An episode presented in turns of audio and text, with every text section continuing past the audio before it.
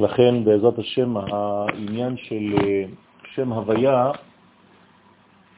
מתחבר לעם ישראל בלבד, ושמי י' כו' כלא נודעתי אפילו לא לאבות הקדושים אברהם, ישראל ויעקב, כיוון שלא היו עם אלא אנשים פרטיים, גם אם הם כללו בתוכם את עם ישראל בפוטנציה.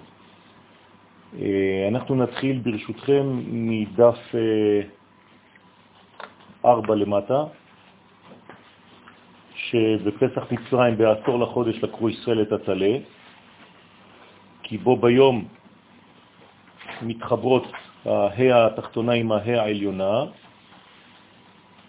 כלומר שהסברנו שזה בעצם המקבילה ליום הכיפורים, נכון? עשירי לחודש ניסן, מקביל לעשירי לחודש תשרה. חודש תשרה העשירי זה יום הכיפורים, ושם מלכות עולה לבינה, אותו דבר גם כן בעשור לחודש, המלכות עולה לבינה. בכלל צריך להבין שחודש ניסן, בגלל שהוא אבא לכל החודשים, 12 הימים הראשונים של ניסן מקבילים ל-12 החודשים של השנה.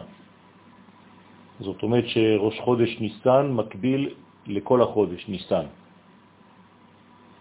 היום השני של ניסן מקביל לאייר, וכו' וכו' וכו'. עד פסח עצמו, שהוא בעצם מסיים את השנה כולה, כלומר אדר. הימים שבין אה, פסח לפורים, פורים לפסח, הם כולם ימי גאולה, ולכן להלכה, אם יש פעמיים אדר בשנה, אז אה, חוגגים את הפורים בחודש השני, באדר ב'. למה? כדי לסמוך גאולה לגאולה. אם אומרים שאנחנו סומכים גאולה לגאולה, משמע שכל הימים הם ימי גאולה. שהרי אי אפשר לעשות הפסקה בין פורים לפסח. אז כל הימים שבין פורים לפסח, חודש ימים שלם, בעצם הם ימים של גאולה.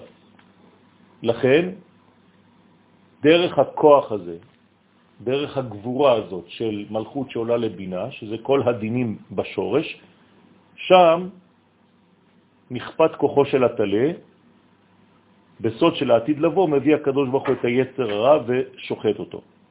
שוחט אותו כדי שנוכל בעצם להכשיר את הכוח הזה שנקרא יצר הרע, שזה כוח יצירתי מאוד חזק של אהבת החיים, ואנחנו זקוקים לו, אבל בצורה בריאה. ואמרנו שקורבן פסח נאכל על המרורים ועל המצות, זאת אומרת שבעצם החלק הטוב של הקדושה נלקח, חציו הטוב, חציה הטוב של קליפת נוגה, נעשה טוב כולו. ולכן גם החלק הרע שבקליפה הופך להיות טוב, ואנחנו בעצם מביאים אור אחד גדול, וזה גם רמז לכך שהגאולה שלנו אה, נעשית גם דרך האלמנטים הגאוליים הברורים, אבל גם דרך כל מיני חוויות באותו זמן שלאו דווקא נראות אותן חוויות כחלק מהגאולה. זאת אומרת שגם בזמן הגאולה יש עדיין בעיות בעולם. בהיבט רחב הכולל את כל ימות ההיסטוריה העולמית, יושב, יושבת החמץ הגדול מן המציאות דווקא באלף השביעי. אנחנו נכנסים עכשיו לאלף השביעי, מבחינת של זמן, אנחנו כבר בערב שבת, ולכן זה הזמן של ביטול החמץ. כי הרי פסח נקרא שבת, נכון? שנאמר בספירת העומר, וספרתם לכם עם מחורת השבת. אנחנו הולכים לפי חכמי ישראל, שאומרים שהשבת הוא לא השבת, שבת בראשית, אלא פסח. פסח נקרא שבת. כי היו כאלה שחשבו, כן, הצדוקים, שמדובר בשבת עצמה. אז הם סופרים את ספירת העומר לא ממוצאי פסח, אלא ממוצאי שבת. השנה כולם מסכימים. כן? עכשיו, המציאות של החמץ העולמי יושבת גם כן בכניסה הזאת של האלף השביעי. אה, האלף השביעי גם כן מכוון לחודש השביעי לפי מספר שמתחילים בתשרה, כי גם תשרה הוא ראש שנה מיוחד, מסוים. ולכן בחודש השביעי זה גם כן ניסן.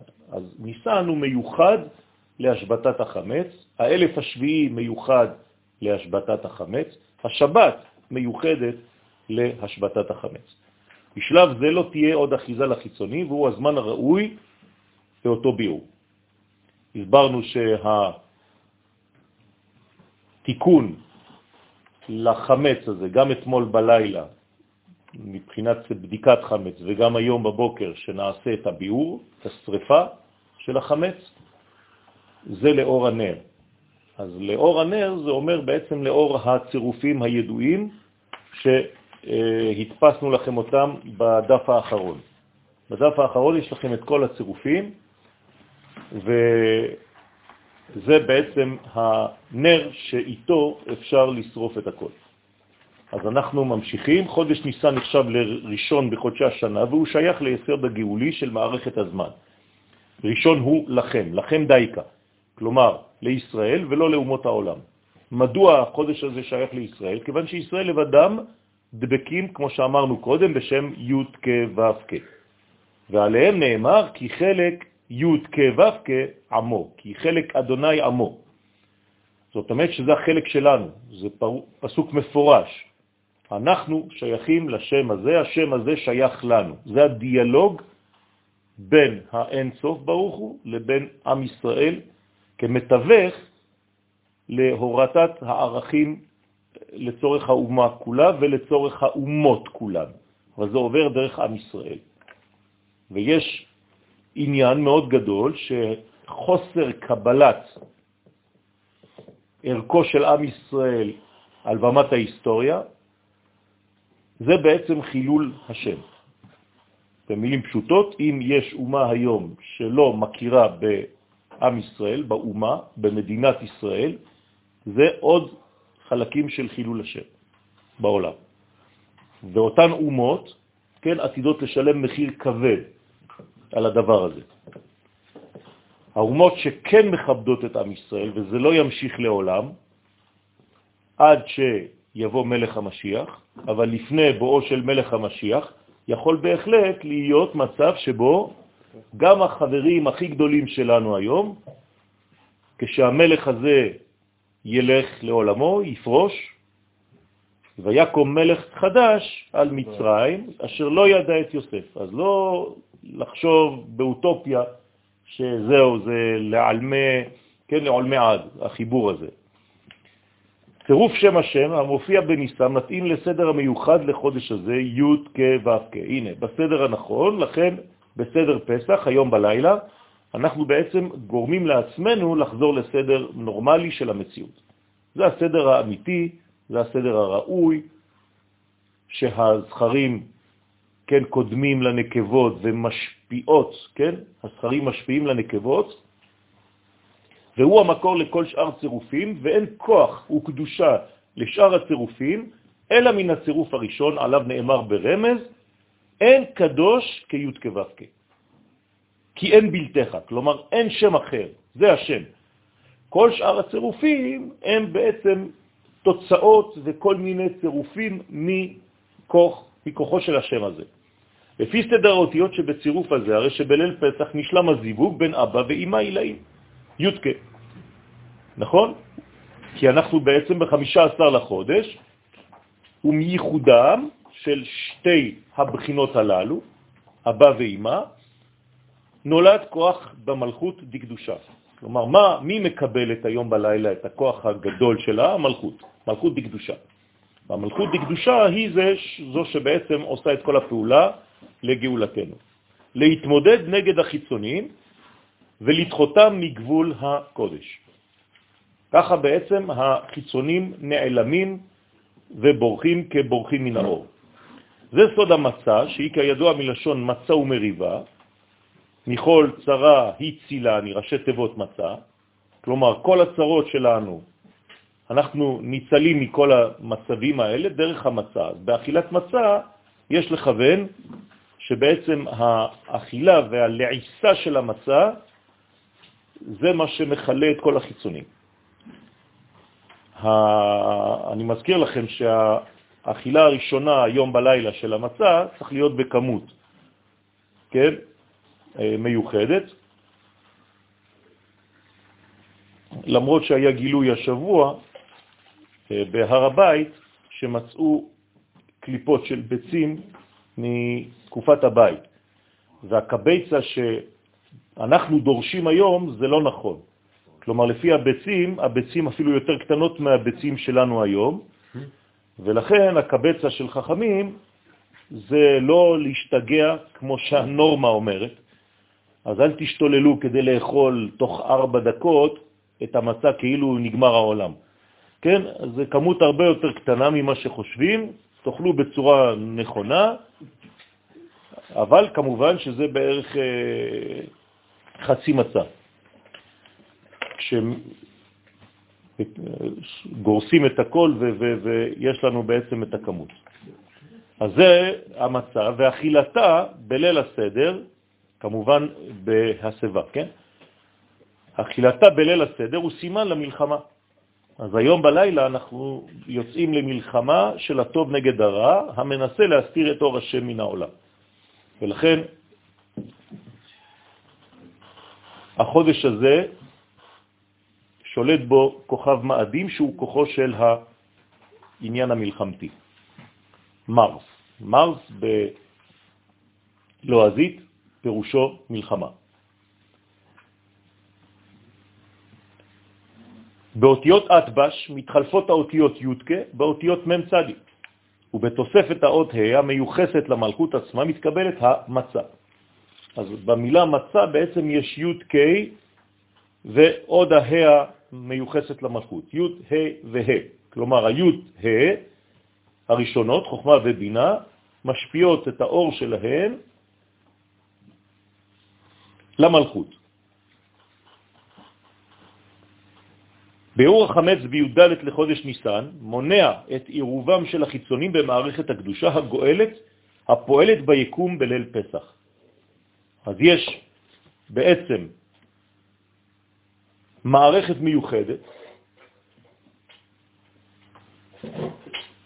שבלילה הזה, שנקרא ליל שימורים, כי שמו כן הוא, לילה שבו הליל שולט על הלילה, זאת אומרת שהחלק הזכרי, שהוא הזיכרון, זכר ליציאת מצרים, והזיכרון הזה מתעורר בעצם, זה זיכרון אקטיבי, שהקדושה פועלת ומסוגלת לגאול אותנו, להוצא אותנו מכל מיני בעיות בחיים. יש להרחיק את החיצונים מן המלכות דקדושה, תמיד לשמור את המלכות, כמו שאמרתי לכם בזוגיות, הגבר אמור ואמון על שמירת האישה, כך גם כן בעולמות העליוניים, הספירות וכל המהלכים שלנו זה רק לצורך שמירת המלכות, שהיא בעצם האישה ולשומרה ברגע לידתה, במיוחד ברגע שהיא נולדת, שזה בעצם ביציאת מצרים. והוא סוד הכינוי ליל שימורים. זאת אומרת שבליל הסדר, במקור יציאת מצרים, מה זה יציאת מצרים? זה הלידה. זה זמן הלידה של מי? של המלכות הקדושה. ולכן ברגע שהיא נולדת, צריך שמירה. מכוח השמירה הזאת גדלה השמחה בישראל דרך גילוי החסד, המזרים את אורות המוחים במידות התחתונות, בסוד עולם חסד ייבנה. כלומר, כיוון שהעולם שלנו מתחיל את בניינו מחדש, אה, ובמה הוא מתחיל? בספירת החסד, לכן באופן משלים חודש ניסן כולו שייך לספירת החסד, ודווקא בו נולדת המלכות. אתם מבינים? זאת אומרת שהגילוי הוא גילוי של חסדים שמזרימים, זה מין אה, דם שקוף, זה נקרא חסד, כמו דם שקוף, שאמור להזרים את כל האנרגיה, את כל החמצן, לכל איברי הגוף. אז אל תחשבו שחסד זה סתם ספירה, חסד זה בעצם מנגנון שקוף שמזרים את הכל. זה נקרא עולם חסד ייבנה. כל העולם בנוי דרך הזרימה הזאת שהחסד עוזר לעשות. אז אור לי"ד בניסם בודקים את החמץ לאור הנר, בחורים ובסדקים. אז איפה יש לנו חורים? גם בראש, גם בתוך וגם בסוף. כלומר, באיברים העליונים, באיברים האמצעיים ובאיברים התחתונים, או במילים אחרות, במחשבות שלנו, ברצונות שלנו, ברגשות שלנו, בהרגשות שלנו ובמעשים ובכל הביצועים שלנו. לכן הצירופים שאתם רואים לפניכם, צירוף כל השמות עולה למספר נר, רק באמצעות אור השם, האחד המאיר בנר הזה, כלומר כשאני מביא את האור הזה לכל האיברים של הגוף שלי, ראש, תוך וסוף, מתבטלים כל סוגי החמץ. ההבנת, הבנת האחדות הכוללת הזאת, כי זאת אחדות הכוללת, זה בעצם להבין שאין עוד מלבדו, הוא שולט, י' כו' זה תמיד י' כו' כן? עם כל השמות הנוספים, שולט על כל הקומה, על כל הקומות כולן. לכן מי שמבין, מי שתופס, מי שאוחז באחדות הכוללת, יכול לסלק את האגו ואת כל ההפרעות מהחיים שלו. פשוט מאוד להאיר באור הזה, כן, כתבתי לכם אותו בדף האחרון בגדול, את אה, ג' השמות, את ג' הצירופים, וזה בעצם מה שמסלק את כל ההפרעות שלנו מהחיים. בזה היה צריך לכוון אתמול בבדיקת החמץ, שלחתי לכם את זה בהודעות, וגם כמובן שהשם הזה הוא מופיע בכל מיני דברים, גם בהדלקת הנרות של שבת הערב, וגם בשריפת החמץ אפשר לכוון כל הזמן על ג' הקומות הללו שהם עולים נר וגם בחנוכה. יציאת מצרים, בלילה הזה, כן, יש לנו בעצם שתי מדרגות. אחת נקראת גאולה ואחת נקראת יציאה. אני עכשיו מתייחס בינתיים למושג הכולל של יציאת מצרים, אבל עוד מעט נחדור לדיוק בכל המילים. אבל יציאת מצרים בלילה הזה היא סוד התעוררות האורות הגדולים של גר וגילוים. אז הגר שלנו, ג' ראשונות, זה בעצם מה שמופיע גם ביין וגם במצות. וכל פעם שאנחנו עוסקים בשני הדברים האלה, ביין ובמצות, אנחנו מדברים על ג' ראשונות, שאנחנו אמורים להביא אל תוך הזין התחתונות. אל גינת אגוז ירדתי, כן? כתר, א', ג' זה ג' ראשונות, ו' זה זעיר אנפין וז' תחתונות, אגוז. אחר כך יורדים המוחים בגדלות ומתפשטים בזין קומות הבניין התחתון, ותוך כדי זרימת האור הזה מתרחקים החיצונים. זה לא סתם ירידה של אור, אלא שזה שינוי התודעות, שינוי המצב העולמי, תוך כדי גילוי האור של המלך. כשהמלך נכנס לאיזה חדר, החדר הזה הופך להיות בסדר. כלומר, הוא מחזיר את הסדרים. בסדר? אז אנחנו, כשאנחנו מביאים אור אלוהי לעולם הזה בכוונות שלנו, אנחנו צריכים לדעת שזה לא סתם איזה אור שלא היה ופתאום ישנו. מה אכפת לי מזה? אלא שהאור הזה, כשהוא זורם, הוא משנה, הוא משנה את הכל. ולכן הוא גם דוחה את מה שצריך לדחות, והוא מסדר את מה שצריך לסדר, וכו' וכו'. דחייתם נעשית מריבוי האור שהם אינם יכולים לעמוד בקרבתו. ולפי הזוהר, זה הביטוי של הזוהר, וערקין מתאמן ומתאמרים בנוקבהון. כלומר, כל הקליפות האלה בורחות, כן, וחוזרות לחורים שלהם. זה המשך ביטול החמץ העולמי שהחל כבר בי"ד ניסן, ואשר ביטולו אינה אלא הבערתו של היצר הרע מן החיים. וכן ביטול כוחו של השטן הוא מלאך המוות. אנחנו הולכים לכיוון הזה, רבותיי, ולא פחות מזה. שהרי אני מזכיר שהמוות הוא חידלון אה, שבעצם מגלה אה, חילול של השם הקדוש, כיוון שלכאורה כאילו הוא שולט בעולם וזה דבר לא נורמלי. הקדוש ברוך הוא הוא השולט בעולם, כלומר החיים ולא המוות.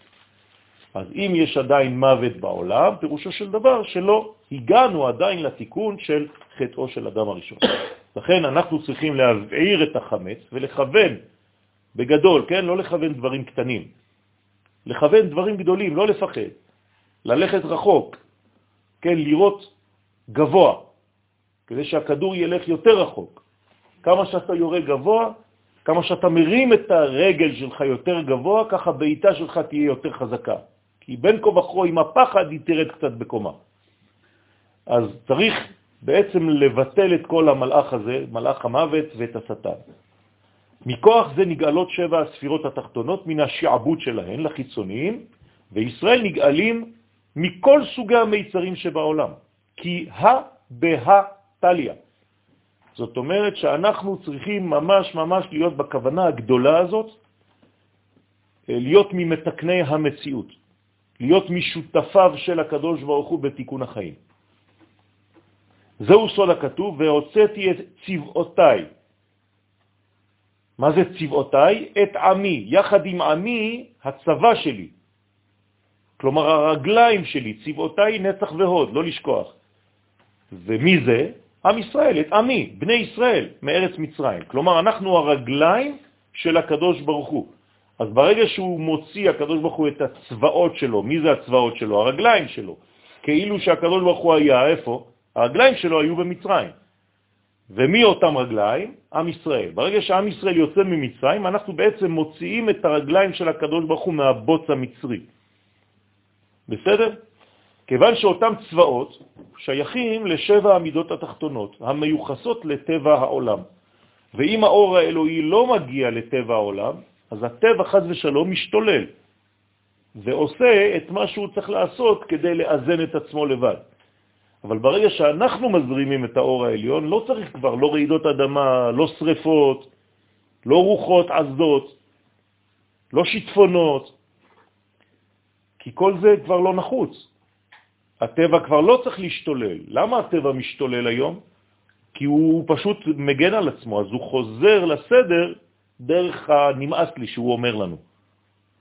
אבל ברגע שאנחנו כן מביאים אליו את האורות העליונים, הוא לא צריך כבר לעשות את הדבר הזה, הוא לא צריך להשתולל כבר, כי אנחנו כבר ממלאים אותו, ומי שמלא אינו זז. אתם מסתובבים בבית כשאתם רעבים. כשכבר אכלתם, זה כבר או ישיבה או שכיבה. רק מי שרעב פותח, סוגר, מקרר, הולך, חוזר, הולך, חוזר, מסתובב בבית. אז גם אנחנו צריכים בעצם להשפיע אוכל למדרגות התחתונות של המציאות, שזה השפעת המוחים. זה מה שהקומות התחתונות זקוקות. אלא שכיוון שנשארו זמן רב בקרבת החיצונים, הרבה זמן, היה כבר הרגל, כן, של דבר שלא השתנה, שנשאר שנים, שנים, שנים בקרבה של קליפה, הגיעו למ"ט שערי הטומאה שם במצרים, כן, 49 מדרגות, ולכן הן דורשות ניקיון יסודי, אותן מדרגות תחתונות, המתבטא בשבעת השבועות של ספירת העומר. אז זה לא מספיק רק שבעת ימי הפסח, חג המצות ליתר דיוק, אלא צריך שבע כפול שבע. כלומר, כל יום מימי הספירה, ספירת העומר, זה בעצם שבעה נקיים, כמו אישה שהפסיקה לראות דם וסופרת שבעה נקיים. ולכן הספירה הזאת, ספירת העומר, צריכה להיות מקבילה לדבר הזה. גם אם זה הלילה של המקווה. כן, אישה שלמשל עכשיו רוצה ללכת למקווה, זהו, היא כבר ספרה שבעה נקיים, והיום זה המקווה שלה, בלילה. ולפני שהיא הולכת למקווה היא רואה דם, היא רואה קטם. מה היא עושה? יפה, היא עושה הפסקה באותו יום, היא לא עוד פעם חמישה ימים ועוד שבעה, אלא סופרת שבעה מאותו יום, מאותו רגע. בסדר? אז אותו דבר גם עם ישראל. מדובר בספירתם של שבעה נקיים, החל מיום הפסקת ראיית הדם של עם ישראל. כך מתרחקים ומתטהרים מן הטומאה שאינה מאפשרת הזרמת האור לעולם הזה. והקלה ראויה להכיל את ערכיו של החתן המהולל, כן, הוא הקדוש ברוך הוא, ולקבל ממנו את האורה, היא התורה בחג השבועות. במילים אחרות, כשהגבר מתחבר לאשתו אחרי שבעת הנקיים ואחרי שהיא טובלת במקווה, במקווה טהרה, הוא לא סתם מקיים איתה יחסי אישות, אלא הוא, דרך היחסים האלה, צריך להעביר לה תורה, כלומר אורות. מדובר בשלב הזרקת הזרע הקדוש, המלובש בכ"ב אותיות הקודש, לא פחות מזה. כלומר, הוא ממלא אותה, את המלכות הזאת, מ-22 אותיות של קודש. ובלידת הפירות הראויים לגילוי השכינה בבריאה.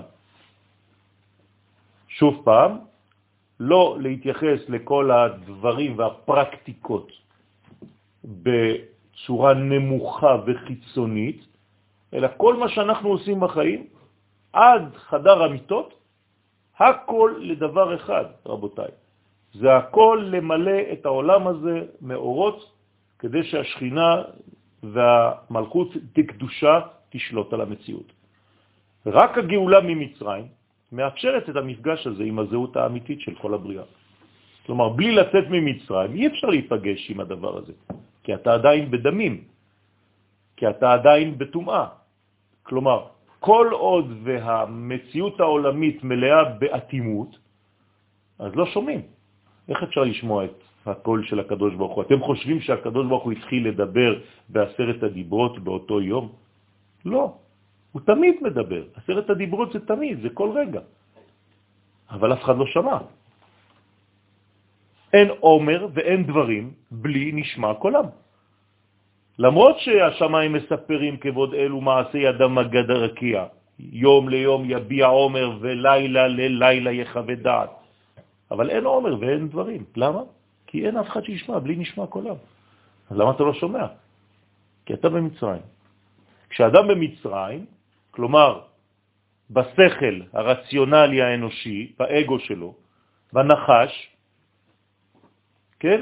הוא מניח תפילין שבראשם יש נחש, גם בזרוע וגם בראש, כלומר הרציונל שלו, השכל שלו, הלוגיקה שלו היא השולטת על חייו, אז האדם הזה בבעיה, הוא לא יכול לשמוע את אור השם, את דבר השם. נכון? אתמול בלילה כשאספנו את החתיכות של הלחם, כן, אז זה שיעור שלם של כל ספירה וספירה. החלק הראשון, הלחם הראשון שמצאת, זה קטר, אתה צריך לתקן את כל הרצונות שלך. החתיכה השנייה כן, זה, זה, זה פועל דמיוני, זה אקט סימבולי, אבל צריך להבין את זה. זה חוכמה, כלומר זה חוכמת השם ולא חוכמתך שלך. אנשים קשה להם ל, ל, ל, ל, ל, ל, לתת, לזרום. הם רוצים לאחוז בכל דבר עם השכל שלהם. אם הם לא מבינים, זה לא קיים. כן? אז ככה כל ספירה וספירה. צריך לתקן כל עוד, כן, תוך כדי שאתה אוסף את החתיכות. באופן כזה ניתן לשמוע את בת הכל, השייכת לכל עצם ועצם ולחיות על פיה. זאת אומרת שמה זה דבר התורה? דברי התורה שאנחנו שומעים בחג השבועות, זה בעצם המהות, החיות של כל דבר ודבר בעולם הזה. מה הוא, מי הוא, ואיך אני בעצם מתייחס אליו בחיי. וזה מה שצריך לשמוע. כדי לשמוע את זה בחג השבועות צריך לצאת ממצרים בפסח. מי שלא יוצא ממצרים בפסח, אז הוא רואה את התוצאות גם בחג השבועות. אין אפס. אי אפשר לזייף פה. אתה מקבל תורה בשבועות לפי היציאה שלך ממצרים בפסח. אז למה קוראים לזה יציאת מצרים? כי שניהם יוצאים, גם ישראל צריך לצאת ממצרים וגם מצרים צריכה לצאת. מצרים צריכה לצאת, אתה צריך לסלק את זה דרך האור העליון שעכשיו למדנו אותו. שכשהאור הזה נכנס, אז הוא דוחה את מצרים, וגם ישראל משתחרר בעצם מכל המצב הזה. זה כבר יציאת ישראל. נכון. אז אנחנו שרים את זה בצאת ישראל ממצרים, בית יעקב מעם לא עז. אז יש שני, כן, רבדים, שתי יציאות. גאולת ישראל ממצרים נמשכת ומתפתחת. זה לא אה, בבת אחת. זו הליכה, זו התקדמות, זו השתכללות של מציאות. כלומר, גאולת ישראל ממצרים נמשכת ומתפתחת במשך הזמן, כי יצאנו מעבר למימד הזמן, לא כיבדנו את הזמן. כלומר, ניטרלנו את הטבע. ליתר דיוק, הקדוש ברוך הוא די, דילג. כלומר, לא כיבד את הטבע של עצמו, שהוא ברא. אז הטבע מתלונן. הוא אומר, אם בראת אותי, למה אתה מוציא את עם ישראל בחיפזון? תוציא אותם לפי דרך הטבע. אז אומר הקדוש ברוך הוא, אתה צודק, זמן יקר שלי, כן, לעתיד לבוא, בגאולה האחרונה, אני אלביש את כל הגאולה בזמן.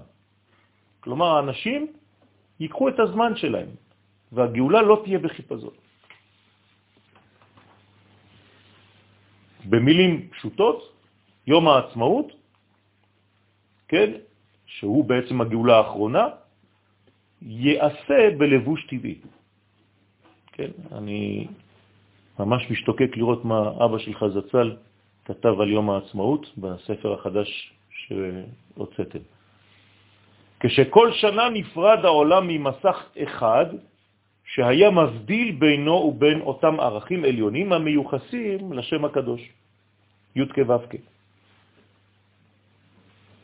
למה אומר הארי הקדוש לעצום את העיניים ולראות י' כו'? אם אתה מצליח לראות י' כו' כשאתה עוצם את העיניים ישר, זה אומר שאתה, הנשמה שלך בשלב הזה בסדר. אם קשה לך לראות את שם הוויה, ואתה כל הזמן מחפש איזה אות אחת, אז תבדוק איזו אות קשה לך לראות, ואתה כל הזמן מחפש אחריה, ואז תדע שאתה צריך לתקן שם. אור מים רקיע הוא סדר ההתגלות העליונה בהי אלמה, נכון? תמיד כל מה שבא זה ברוך שאמר, אור מים ורקיע. אלא שלצורך ההצלחה ראוי לגלות את טיפת הזרע שהתלבשה ביסוד המים בסוד כי מן המים משיתיו. זה משה רבנו. כלומר, מה קרה במצרים בעצם? האור פעל, המים פעלו, אבל הרקיע לא היה. זאת אומרת שלא נתנו ליסוד המים להתפתח. אז מה שהיה בפוטנציאל אור במחשבה ירד למים, אבל זה נשאר במים, תקוע במים. משה היה במים, הגאולה היא נמצאת במים, ולכן פרעה שהיה חכם, כל דבר שרצה לצאת מהמים, הוא החזיר אותו למים. כל הבן הילוד, היאור התשליחו. זה הרשעות של פרעה, הוא לא רצה שיהיה רקיע, רקיע מלשון רוקע הארץ על המים, כלומר בנייה של התינוק. פה זה התינוק. אז פרעה מה עושה? כל פעם שבן נולד, מה זה בן? זה מלכות, זה שם בן. אז הוא מחזיר את זה למים, לפוטנציאל של המים, כדי שישאר בבחינת זרע, לחנוק בעצם את התינוק לפני שהוא נולד. בסדר? להרוג את התינוק כל עוד והוא עדיין טיפת זרע. זה מה שעשה פרעה. לכן היה צריך להציל את משה. אז מישהו בעצם הוציא את משה מהמים. דרך אגב, זה מצרים, כן? במילה מצרים יש את זה. לא לשכוח, זה הכל המיצר בתוך המימד הזה שנקרא מים. זה מצרים. זאת אומרת שמצרים, מה היא עושה בעצם? יש לה אור, יש לה מים, אבל מה אין לה? רקיע. היא מסתיימת פה, והיא מצמצמת, היא מכניסה לכלא את הדבר הזה, כן? המם של פה עוברת לפה.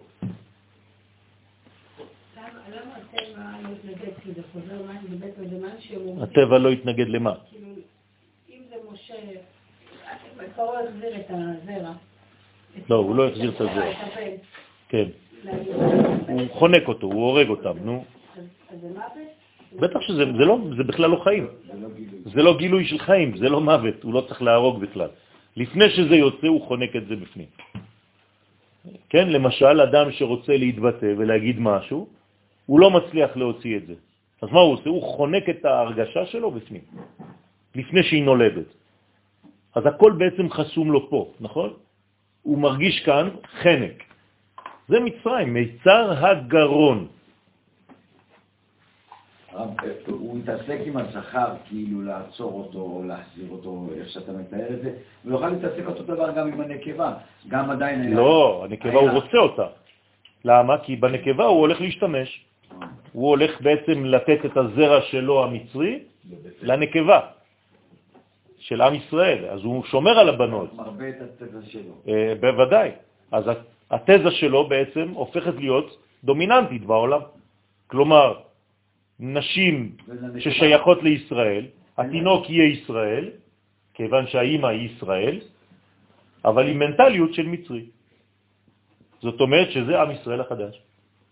זה מה שטענה הנצרות אחר כך, עד היום, ורוס ישראל. הם הישראל האמיתי, ורוס מלשון לא וירוס, אלא אמת. זה מה שטוען את הנצרות, וזה יצא משם, ממצרים.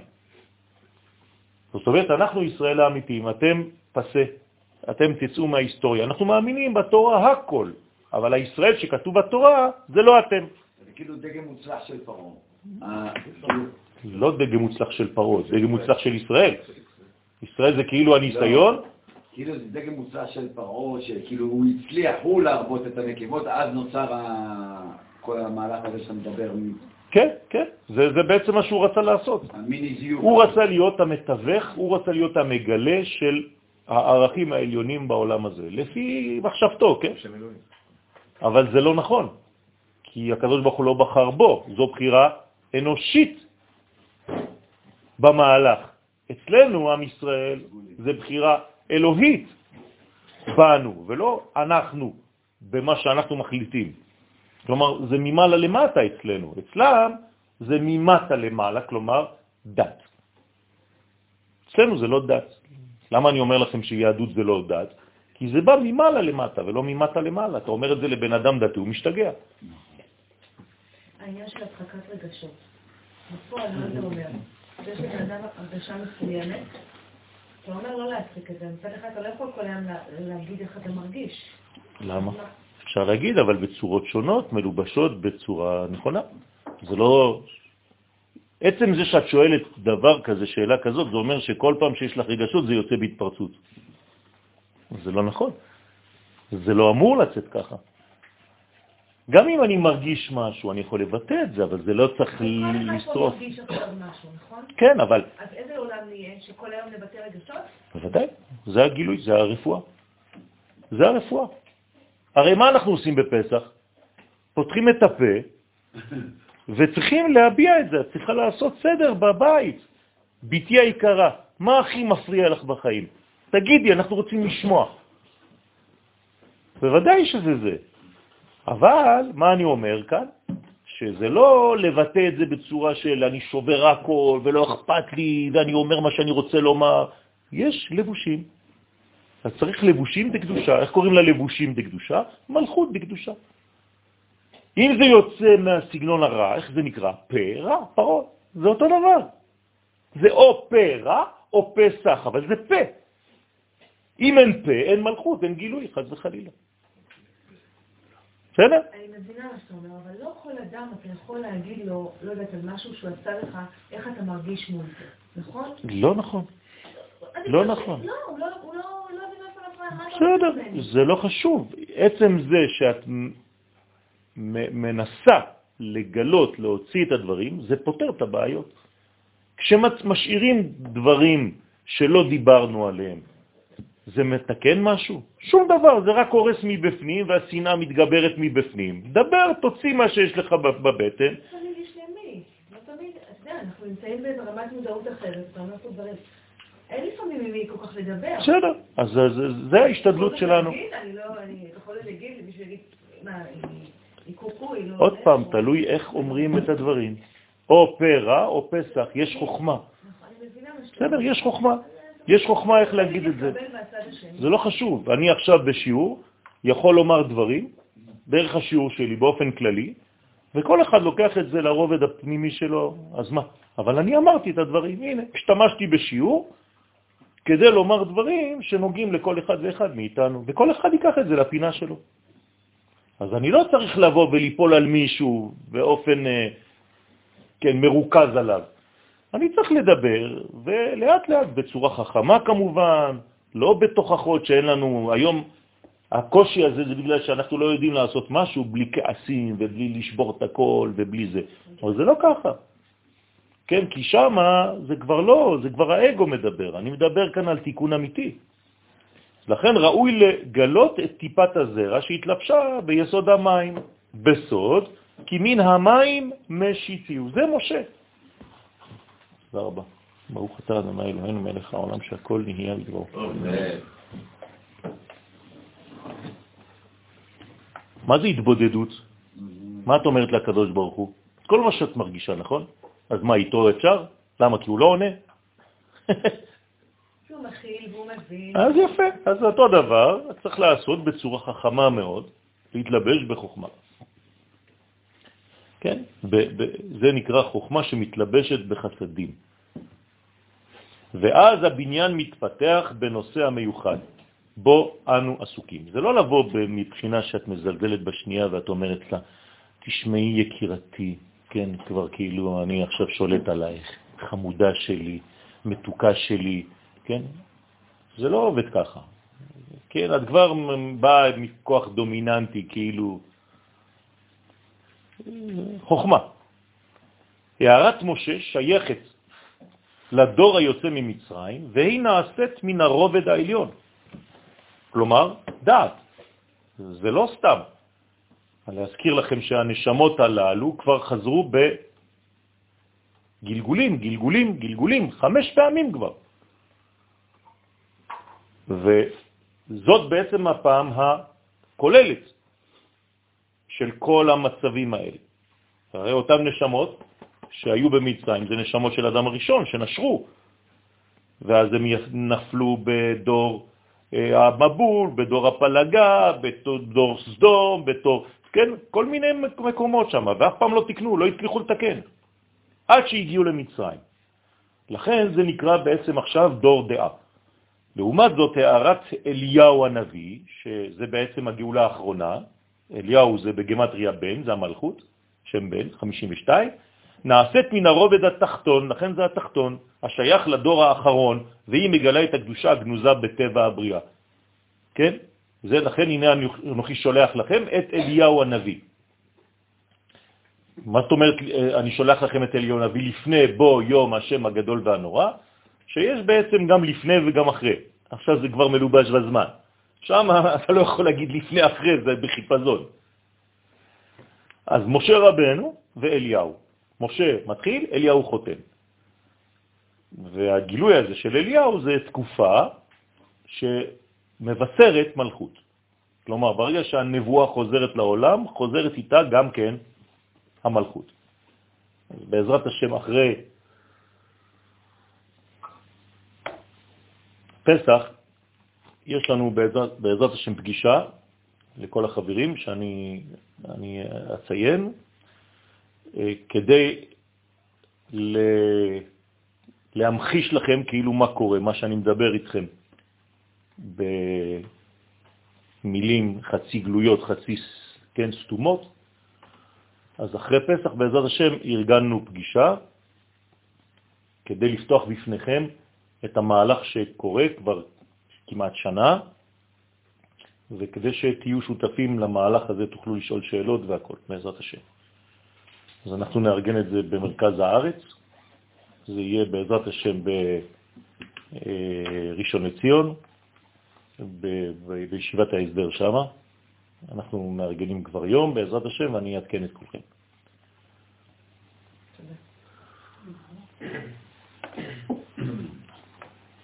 אתם רואים שזה מתלבש בזמן. גאולת מצרים היא סוד התעוררות הנפשות העשוקות שבישראל, אשר נטשו את דרך השם.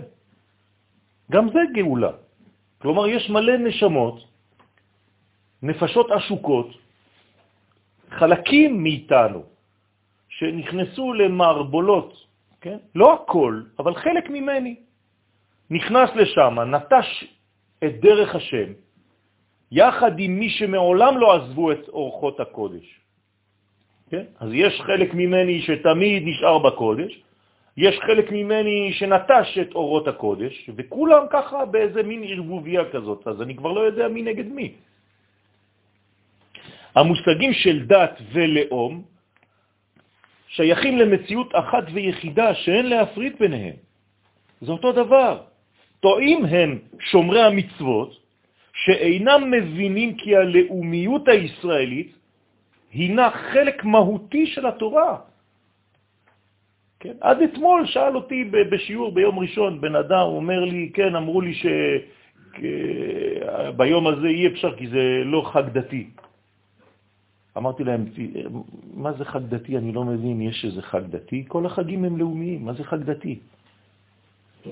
אין דבר כזה חג דתי. אז אני אומר לו, יש לך חג דתי? להגיד לי על מה אתה מדבר? מה זה חג דתי? הוא אומר לי, לא יודע, למשל יום העצמאות זה חג לאומי, אבל אה, פסח זה חג דתי. אמרתי לו, באמת? זה השחרור של הלאום. אז הוא אומר לי, השבועות זה מתן תורה, נו, למי ניתנה תורה? לעם ישראל, הלאום, מה, מה הקשר בין לאום? זה לא מבין אותך. מאידך, טועים מי שרואים את דת ישראל, כן, כחלק בלתי נפרד מתרבות האומה הקדושה. כן? שלא רואים, כן?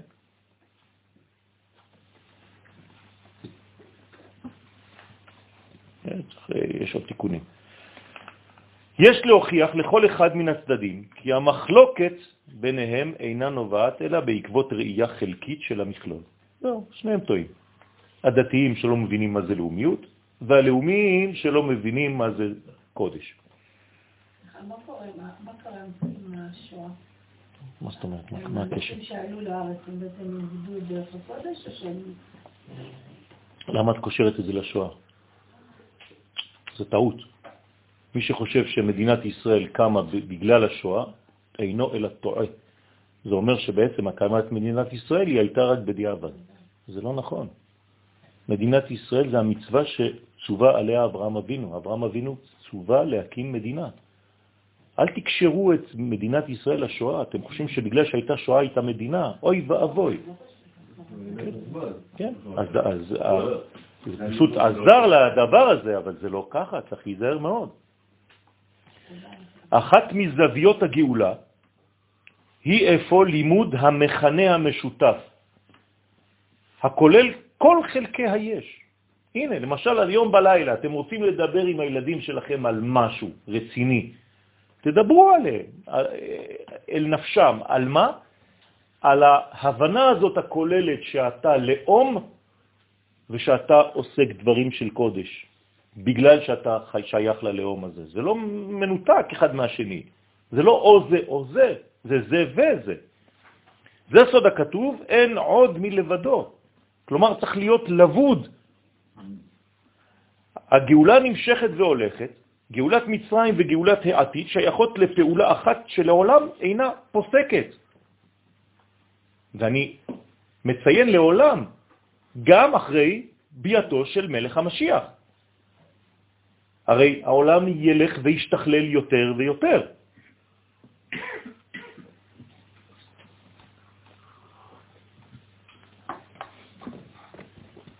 השבוע התפיסו לב בתלת מימד, לב אמיתי. בסדר? אתם מבינים לאן אנחנו הולכים? עוד עשר שנים יש לך כמו מוסך, חלקי חילוף. לא זה, זה, זה משוגע. מי שהיה אומר לך דבר כזה לפני שנה, היית אומר לו, תגיד לי, נפלת על הראש? הדפסה, בתלת מימד, מדפסת. ואני אמרתי לכם שבעזרת השם עוד עשר שנים, אני חוזר על מה שאני אומר, אני עומד מאחרי מה שאני אומר. תוחלת החיים תהיה לפחות 120-130 שנה, יותר אפילו. זה הולך וקורה כבר היום. פעולת היד החזקה והזרוע הנטויה, אשר החלה ביציאת מצרים, ממשיכה לפעול גם בעת הזאת.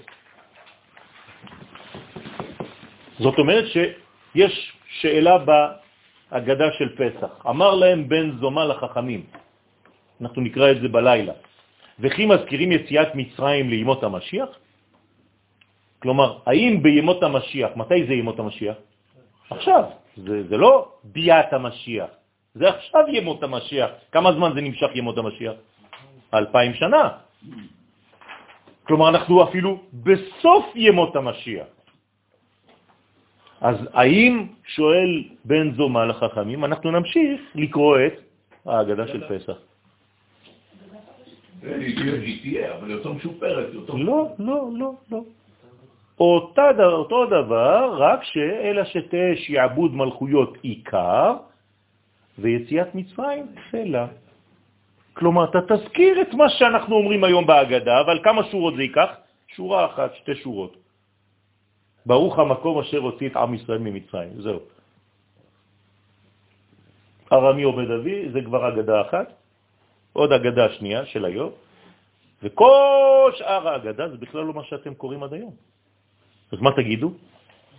מה שאנחנו חיים היום, אשר הוציא אותנו מצרפת, מאנגליה, מאמריקה, מגרוזיה, מלא יודע מה, 120 ארצות. זאת האגדה העתידית.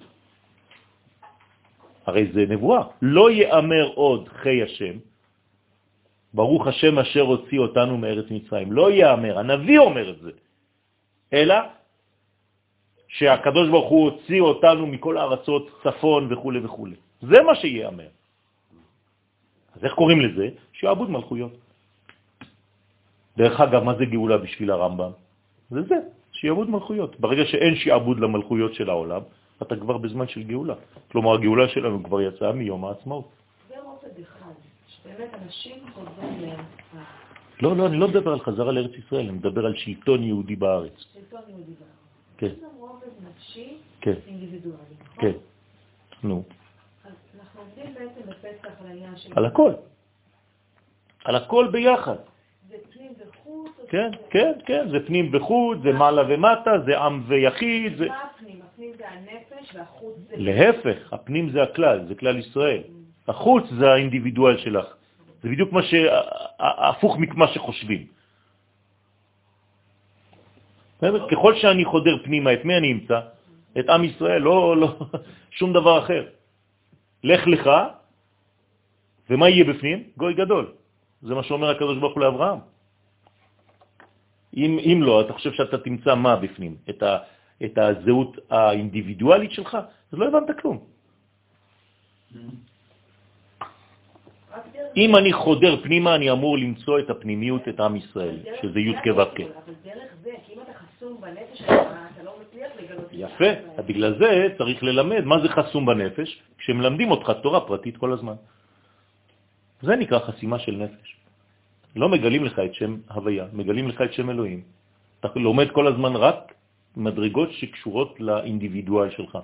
זה היה בזמן הגלות. הרבה למדנו את זה, זה בסדר. אבל הגיע הזמן, כן, ללמוד את תורת הכלל. זה תורת הסוד. הייתה שאלה? כן, לגבי החיבור, כן. בין מה למה? של, של אה, גאולת ישראל, אז אנחנו חותמים גם את, את, את ההגנה בגאל ישראל, נכון? אז יש מחלוקת בין רבי טרפון לרבי עקיבא, כאילו איך אתה מתייחס לזה? כי רבי טרפון הוא היה לפני רבי עקיבא, ואז בית המקדש היה קיים בתקופתו. לא הבנתי את השאלה. מה השאלה? תשאל באופן ברור. לא, אני אתקן אותך, בסדר, אני אוקיי.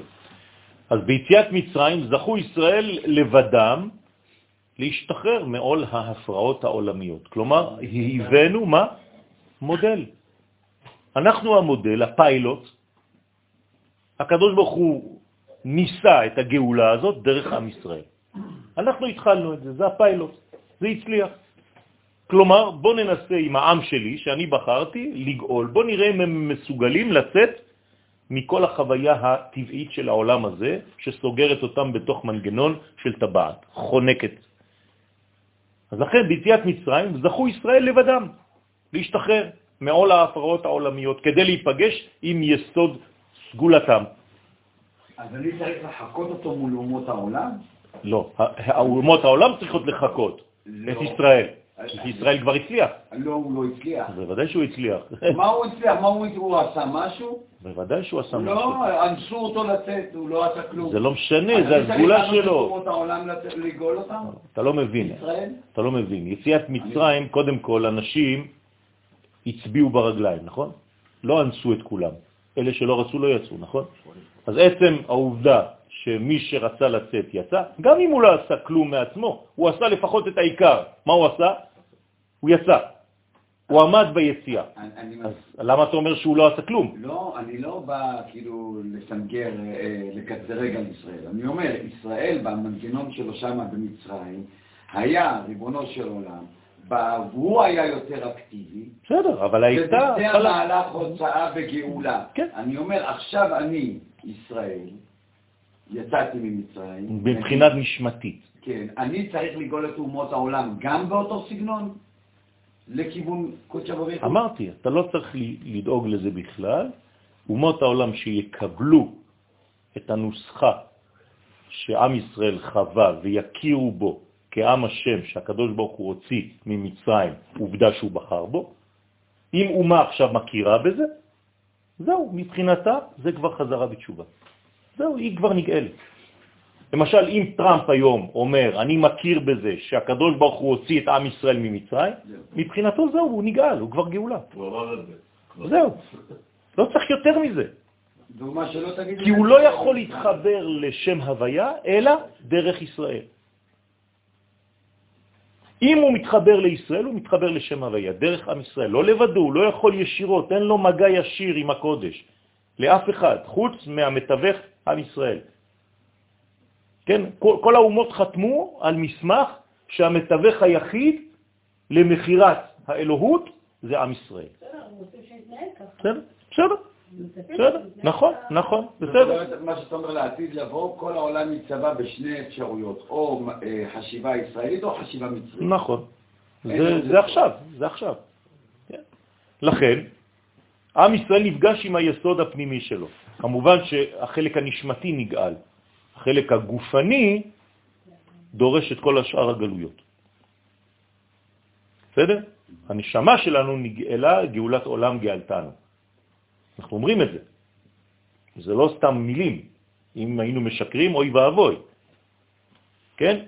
אז אם אתה אומר שגאלת אותנו גאולת עולמים, זה אומר שבעצם משהו נגאל ממש לחלוטין, וזה הנשמה שלי. עכשיו הגוף שלי הולך ונגאל. נתת לי תשובה עכשיו לשאלה שלי. ברוך השם. זה בדיוק זה. כי זה שילוב של שניהם, גם של רבי פחון וגם של רבי עקיבא. ברוך השם. למה דחינו את אה, אותו אחד הנוצרי, כן, שהיה יהודי מנ- מנצרת, לכן קראו לו נוצרי? למה? כי הוא בא, אמר, באתי לגאול את הנשמות שלכם. אמרנו לו, אתה כבר באיחור של הרבה שנים. הנשמות שלנו נגאלו במצרים כבר, לא הבנת כלום. בימות המשיח יזכו גם אומות העולם בגילוי הסגולה המתאימה לכל אחת ואחת מהן. כלומר, אנחנו נאיר לאמריקה את מה שהיא באמת. אם היא תסתכל עלינו בכבוד, אנחנו נעביר לה דרכנו את האור האלוהי שמתאים לה, ואז היא תצליח. וכל מי שבעצם ינסה לחבל, במי הוא מחבל? בעצמו. אז הוא ישרף, הוא ימות. מנגנון התיקון העולמי עובר דרך, כן, עובד בדרך של פיזור הקודם לריכוז מחודש. זו, סוד זה לא יכול להתגלות בהיסטוריה העולמית, אלא דרך העלאת קרנו של עם ישראל. זהו. המהווה צינור בלעדי, כן, אתם יכולים להוסיף, לגילוי הרצון האלוהי במציאות. אי אפשר לעקוף, אין כביש עוקף ישראל, אין דבר כזה. זה רק שביל ישראל, זה מה שיש. כוח מעשיו הגיד לעמו, פסוק, מפורש. כלומר, דרך מי הקדוש ברוך הוא מגיד, כמו גידים, ממשיך את מעשיו? דרך עמו. כוח מעשיו הגיד לעמו, ולא רק מעשיו, אלא כוח מעשיו. מה זה כוח מעשיו? הפוטנציאל של המעשים. לא מעשיו בכלל. הרעיון של המעשים עובר דרך עם ישראל. לכן רק בהרמת קרן ישראל עתידה האנושות כולה להיגאל. זהו. כל אומה שתכבד היום ותקבל היום את ישראל ותרים את קרנה בעולם, תצליח. מי שרואה אותנו כגדולים, יצליח. מי שמנסה להכשיל אותנו, ייכשל. חדש שמרשה להוציא, אה, שהישראלים יבואו בוויזה, לא צריכה בעיה. כן. בתנאי שהם יעסיקו עובדים, מה הם עושים? מחזירים את היהודים בחזרה לילד. אז מה, זה תינוק? אז זה טוב שירדו לשם יהודים? למה? בגלל שזה פתוח אז יורדים? אני לא מבין. אם, אם אני נותן לך 10,000 שקל לזנות, אז כולם ילכו להיות זונות? אני לא מבין אה, מה השאלה. אז מה? אז זה ההתמודדות של כל אחד ואחד מאיתנו, אז מה? אז מה? אז את צריכה לשלוט על היצרים שלך, ואת צריכה לדעת מה את עושה בחיים. זה לא בגלל שמשהו פתוח שאני צריך להיכנס לשם. אם נותנים לי היום אה, גשר זהב כדי ללכת לספרד, ומלא כסף ומלא זה, אז בטח שזה מושך, אז מה? אז אני לא מאמין בעם שלי? אני צריך לקלוא אותו? לא, אז אני שומר. לא. אני שומר שלא יקרה. אני לא צריך לעשות חוק של שמירת שבת. אם אני הייתי בממשלה, לא הייתי עושה חוק כזה. למה? אני רוצה שזה יבוא מהאדם. אם אני צריך לעשות חוקים כאלה, זאת אומרת שהאדם לא רוצה ואתה בכוח... מח- זה לא זה, אני לא רוצה את זה. לא רוצה את זה. למה יש מישהו שבא ושוטר עלייך כדי לדעת אם את מכינה את האוכל שלך כשר לפסח או לא? איפה השוטר שלך? את בעצמך. אז מה? אז אם היום הייתי אומר לך שהחמץ בשבוע של פסח הוא חינם, זה דוגמה למה שאת אומרת לי, היית הולכת לקנות חמץ? אני יכול. לא. למה? כי את, יש לך אמונה ויש לך ודאות. אני יודע שזה יש משיכה. אז מה? אבל איך חינכת את הילדים שלך ואיך הבית שלך מתחנך, זה את צריכה להיות בטוחה בהם. אם אני צריך לקלוא את הבן שלי או את הבת שלי כדי לא לעשות שטויות, זה לא חינוך, זה אילוף. הם יודעים מה יש בעולם, הם יודעים שיותר קל לכאורה לחיות בחוץ. ויש שהולכים, אז מה? אז מה? אני לא יכול לסגור את, את, את, את הכל. אני צריך לתת להם את המשמעות ולתת את המשקל על הטוב. הקל הוא גם כן בדרך כלל קליפתי. אז זה חינוך. הקל? כן, הקל הוא קליפתי. כן. אז יש גבול מסוים, כמובן שאחרי כן פתאום זה מתמוטט ואנשים לא מבינים מה קורה. לכן אני אומר, אסור בכוח. אסור בכוח, גם חינוך.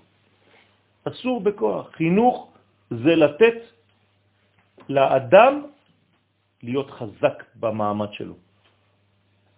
כן? אתה יכול להיות לבד בתוך...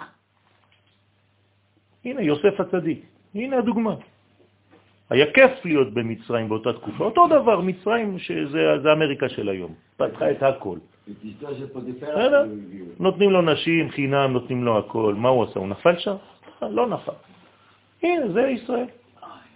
שלמות זו, הבאה על ידינו בימות המשיח, מחייבת אותנו להתרומם ולחיות על פי מי שאנחנו באמת, לא מה שאנחנו, מי שאנחנו.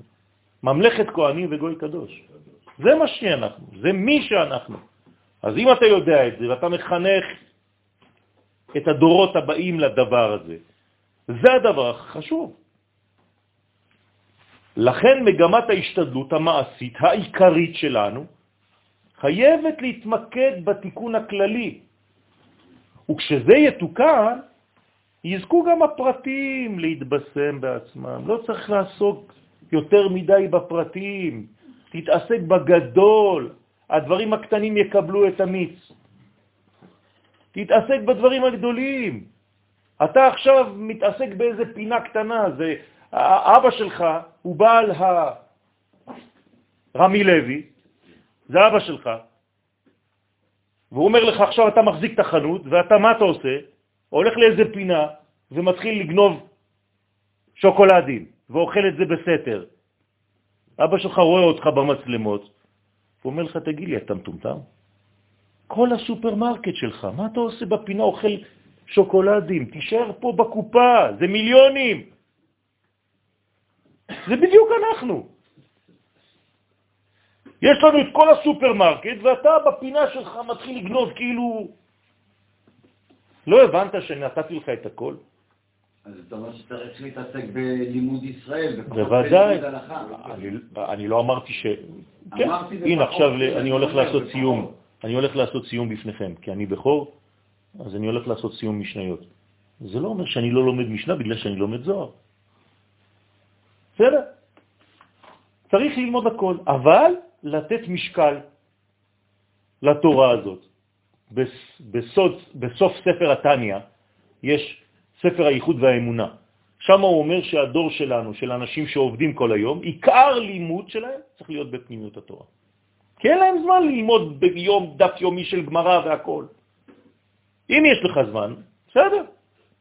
אבל רוב האנשים אין להם את הזמן הזה, אז אתה צריך לעשות את עיקר לימודך בלימוד הסוד.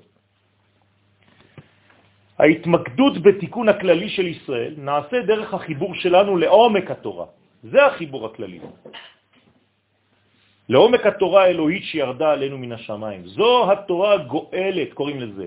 זה הסגנון של הרב קוק. הרב קוק קרא לזה התורה הגואלת. תלמד את התורה הגואלת. אתה לומד עדיין לימוד של גלות. זו התורה הגואלת באורותיה.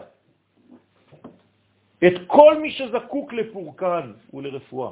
זה מה שמרפא אותנו. הרי מצרים זה גם זה, זה להיות תקוע בתוך סגנון סגור. מגמת המעשים שלנו בדור הזה, כן, צריכה להיות, להתמקד בעיקר לצורך השלמת כלל האנושות מכל חסרונותיה. עוד פעם, לראות בגדול, האנושות זקוקה להשלמה ועם ישראל הוא המתווך.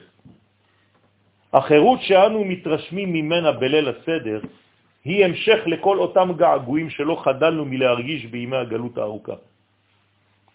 כמה זמן התגעגענו לזה ואמרנו לשנה הבאה בירושלים הבנויה? רבותיי, ירושלים בנויה ויש אנשים שעדיין בוכים כאילו לא קרה כלום. ואני שומע גם בשיעור הזה אנשים שאומרים לי מה עשינו, לא עשינו כלום. חס וחלילה. מה זה לא עשינו כלום? צריך לעשות את זה תערוכת כן, צילומים. באומרנו, כן, מה אתה צריך את זה? אתה- אתה לא רואה את לא, את הצילומים באינטרנט זה מלא היום. אני כל הזמן מסביר... האינטרנט זה מלא. באומרנו השתה עבדה לשנה הבאה בני חורים. חירות זו הולכת ומתפתחת בקרבנו פנימה, מדרגה אחר מדרגה, כי עכשיו זה מתלבש בזמן כבר. אבל זה לא... מה זה לא רק מה? לא, אני לא יודע, כאילו, מתי ייגמר המשפט הזה? איזה משפט. בשנה הבאה בני חורים, בשנה הבאה בני חורים. כן, כל יום, כל. שנה אתה יותר בן חורים, אני לא אגיע לבן חורים אם אני כל הזמן אגיד בשנה הבאה בן חורים. בוודאי שכן. לא, לא. בבית שלך בנית בית? אתה משפר אותו, אתה משפץ אותו כל שנה? לא. למה לא? כל שנה אני אשפץ אותו? כן, אתה צריך להתחדש, אתה צריך לתקן דברים, אתה כל הזמן יש דברים לעשות, למה לא? אני רוחץ את הפנים שלי פעם אחת בבוקר, וזהו, לא, כל לא נכון. ארבע דקות אני רוחץ את זה לא הפנים. נכון לעשות ככה. זה לא נכון. דרך אגב, ככה גם מטפלים באישה. אמרת לה פעם אחת בחיים שלך שאתה אוהב אותה ונגמר הסיפור? אני צריך להגיד את זה כל יפה, הזמן. אז אני זה- אותו. דבר, זה בניין. אני בנצח, אני לא בא... זה להפך, זה הנצח. האמיתי. זה הנצח האמיתי, זה לא נכון לחיות בצורה כזאת. אז כל שנה אני צריך לתקן את זה. הכבישים מתקנים כל שנה, כל שישה חודשים זה אז מתי מתפוצץ. אני אהיה בן חורין אם אני כל פעם... כל יום? אתה בן חורין מהמצב הקודם. בוודאי שאמרתי את זה לפני דקה. גם אחרי שיבוא מלך המשיח, נמשיך להתפתח. אין סוף. הקדוש ברוך הוא סופי? אין סוף. אין סוף. אתה הולך לכיוון של אין סוף. אז אין סוף מדרגות. גם משה רבנו חשבת שזה הטופ, הנה מלך המשיח זה המשך של משה רבנו. שכלול. מה? עד אשר יבוא היום ונסו הצללים. אז כל יום נשים קצת יותר צללים. זהו. כל יום אתה יוצא ממצרים, השנה אתה תצא ממצרים ממה שלא יצאת השנה שעברה. כן, כל הזמן. גם בעולם הבא כתוב, אין להם מנוחה לצדיקים. לא בעולם הזה ולא בעולם הבא. אז מה, אתה אומר לי לפי זה שבעולם הבא נגמר, מספיק כבר. זהו. לא, אנשים שרצו לנוח, הם חושבים שהם נחים, שם הם ממשיכים לעבוד עוד יותר. מסכנים, רצו לברוח מהעולם הזה, הגיעו לעולם שעוד לא נגמר. ומנוחה זה משהו חיובי. מנוחה זה עבודה של האור. זה נקרא מנוחה. ברגע שאתה עובד את האור האינסופי, זאת המנוחה האמיתית. זה לא פרניינטה באיטלקית, לא לעשות כלום. זה מה שהיום חושבים מנוחה. זה לא נכון. זה להיות יותר ויותר אלוהי, לפעול בעולם הזה. זאת המנוחה הגדולה. זה אומר שאין נכון. להם מנוחה. למה? מנוחה. אבל כי, אם הם- עובדים עם האור האלוהי, נכון. עובדה שהם ממשיכים לעבוד. כלומר- כלומר, יש תמיד מה להשלים. זהו. כל יום יש עוד. כי הרי אני עוסק במי? שוב פעם, באין סוף. אם היה לו סוף, חז ושלום, אז הייתי מגדיר אותו, מכניס את הקדוש ברוך הוא בתוך קופסה. כן. זהו. כל הזמן מתפתח. את יכולה להגיד, הגעתי? יש רגעים? לאין סוף. לא. אז למה? הזאת. אז זה מנוחה רגעית, שאחרי זה את עוד ממשיכה להתפתח. נכון? אנחנו- בבנק, כשהגעת למיליון שקל, את רוצה קצת יותר? למה? אותו דבר. אתה רוצה מיליון, רגע שיש לך מיליון, אתה רוצה עוד קצת ועוד קצת ועוד קצת, תמיד חסר לך משהו. אז בכסף כן. אז בעולם הרוחני לא, להפך. וחירותנו המוחלטת תאיר בנו באורה המלא כעצם השמיים לתואר, יותר ויותר ויותר ויותר, כל הזמן. בכל זאת, להתלמד אנו צריכים. איך לסגל לעצמנו את הרוח הגדול של החירות אשר זרח עלינו בתקופת המהירות של ההיסטוריה. בהופעת הגאולה הראשונה ממצרים. אני צריך להזכיר לעצמי שקרה משהו גדול לעם שלי. זה שינוי דרסטי של כל המציאות. שם נגלה עלינו מלך מלכי המלכים הקדוש ברוך הוא בכבודו הגדול בשם י' כו' אתם יודעים מה זה הגילוי הזה?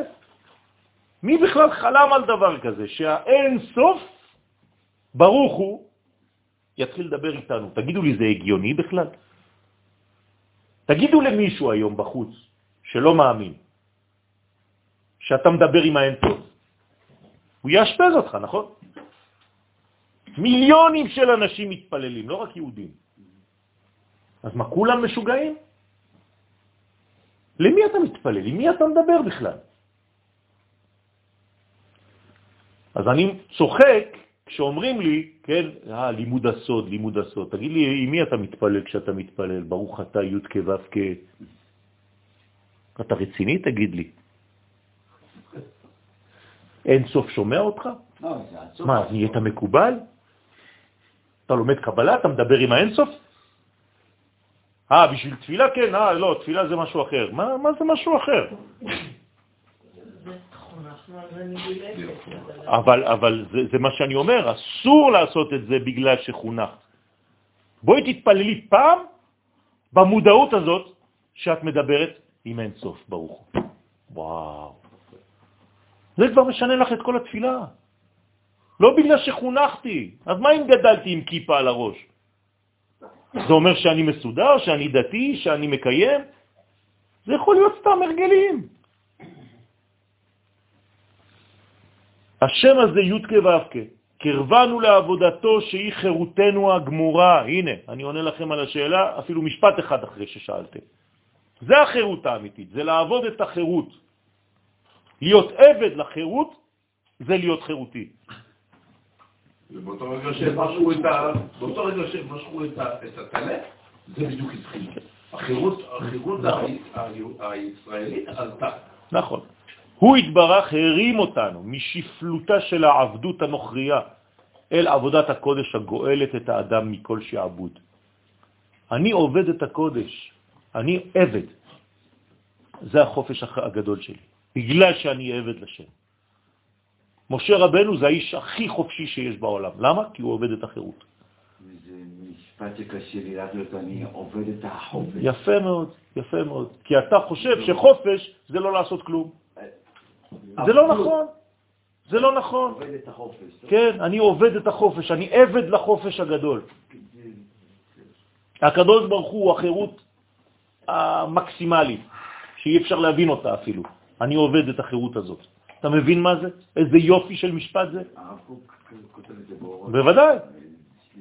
אז הפכנו, הנה, לעבדי החופש. בכוונה אני רוצה להדגיש את הדברים האלה. כי- כי זה יוצר כאילו דיסוננס. כן, כן, כן. עבדות. נכון. נכון. ההבדל הקיים בין עבד ובין אדם חירותי, הנה בשבילך עכשיו אני אכנס קצת יותר לפרטים, אינו נעוץ בהבדל של המעמד בלבד, שהאחד משועבד לאחר והשני אינו משועבד לאף אחד. לא, הרי ניתן למצוא עבד שהוא משכיל, שרוחו מלאה בחירות, ולהפך, ניתן למצוא בן חורין, שרוחו הינה רוח של עבד. אז איפה העבד? הבנתם או לא הבנתם? לא הבנתם. אתה יכול להיות כאילו גם בכלא חופשי. אתה יכול להיות בכלא ולהיות חופשי בלב שלך. אבל בחוץ זה כמו... נכון. ואחד שהוא חופשי, אבל כל החיים שלו בסבל. החירות האמיתית היא רוח נישאה, הנה אני נותן לכם הגדרה, החירות האמיתית היא רוח נישאה שהאדם והעם בכלל מתרוממים על ידה עד כדי נאמנות לעצמיות הפנימית של עצמם. עד שהם נאמנים לתכונה הנפשית של צלם האלוהים אשר בקרבה. זה נקרא חופש. אני עכשיו נאמן לצלם אלוהים, אני חופשי. רק בגילוי תכונה זו אפשר להרגיש את מגמת החיים השווים באמת את ערכם. אם אתה לא עובד את השם, אתה עבד. רק מי שעובד את השם הוא חירותי. אצל בעל הרוח העבדותית, כן, מי שהוא עבד, לעולם אין תוכן חייו והרגשותיו מאירים בתכונתו הנפשית העצמית. כי הוא כל הזמן רוצה לרסות מישהו אחר. הוא מין מכונה כזאת. הוא, הוא לא רק מכונה, הוא רוצה למצוא חן. כן. מה? כן, אבל בעיני מי? יפה. הוא תמיד מתייחס רק למה שטוב ויפה בעיני האחר, השולט עליו, באיזו שליטה שהיא, בין שהיא רשמית, בין שהיא מוסרית. הוא עבד למה שבעיני האחר הוא יפה וטוב. לא בעיני השם, לא בעיני המוסר האלוהי שבקרבו. להיות עבד זה לא להיות המהות שלי. נכון. העצמות שלי. לא לחיות לפיה, נכון? מה זה להיות עבד השם? זה עוד פעם, זה להיות שהרצון של, שלי זה הרצון שלו. כלומר, אם אני חושב שטוב זה, לא יודע מה, להכניס אה, תקע בשקע, אומר לי הקדוש ברוך הוא מה זה טוב בתורה. הוא אומר לי מה זה לא טוב בתורה. זה לפי הערכים האלה שאני צריך לחיות. אני חי לפי הערכים האלה או לפי הערכים שאני חושב לעצמי? מעשה למעשה. אני אומר לך רק מעשים. רק מעשים אני אומר לך עכשיו. הרב מה החזיק אותנו. בכל... רק מעשים אני אומר לך. אם אני אומר לך להגדיר אהבה, מה זה אהבה? ואת מגדירה לי אהבה לפי השכל של... אני מגדירה, אני לא חיה זה, לא, זה אותו דבר. איך את חיה את אהבתך? לפי המושגים של מור, או לפי המושגים של הקדוש ברוך הוא, שהוא נתן לנו בתורה? זהו.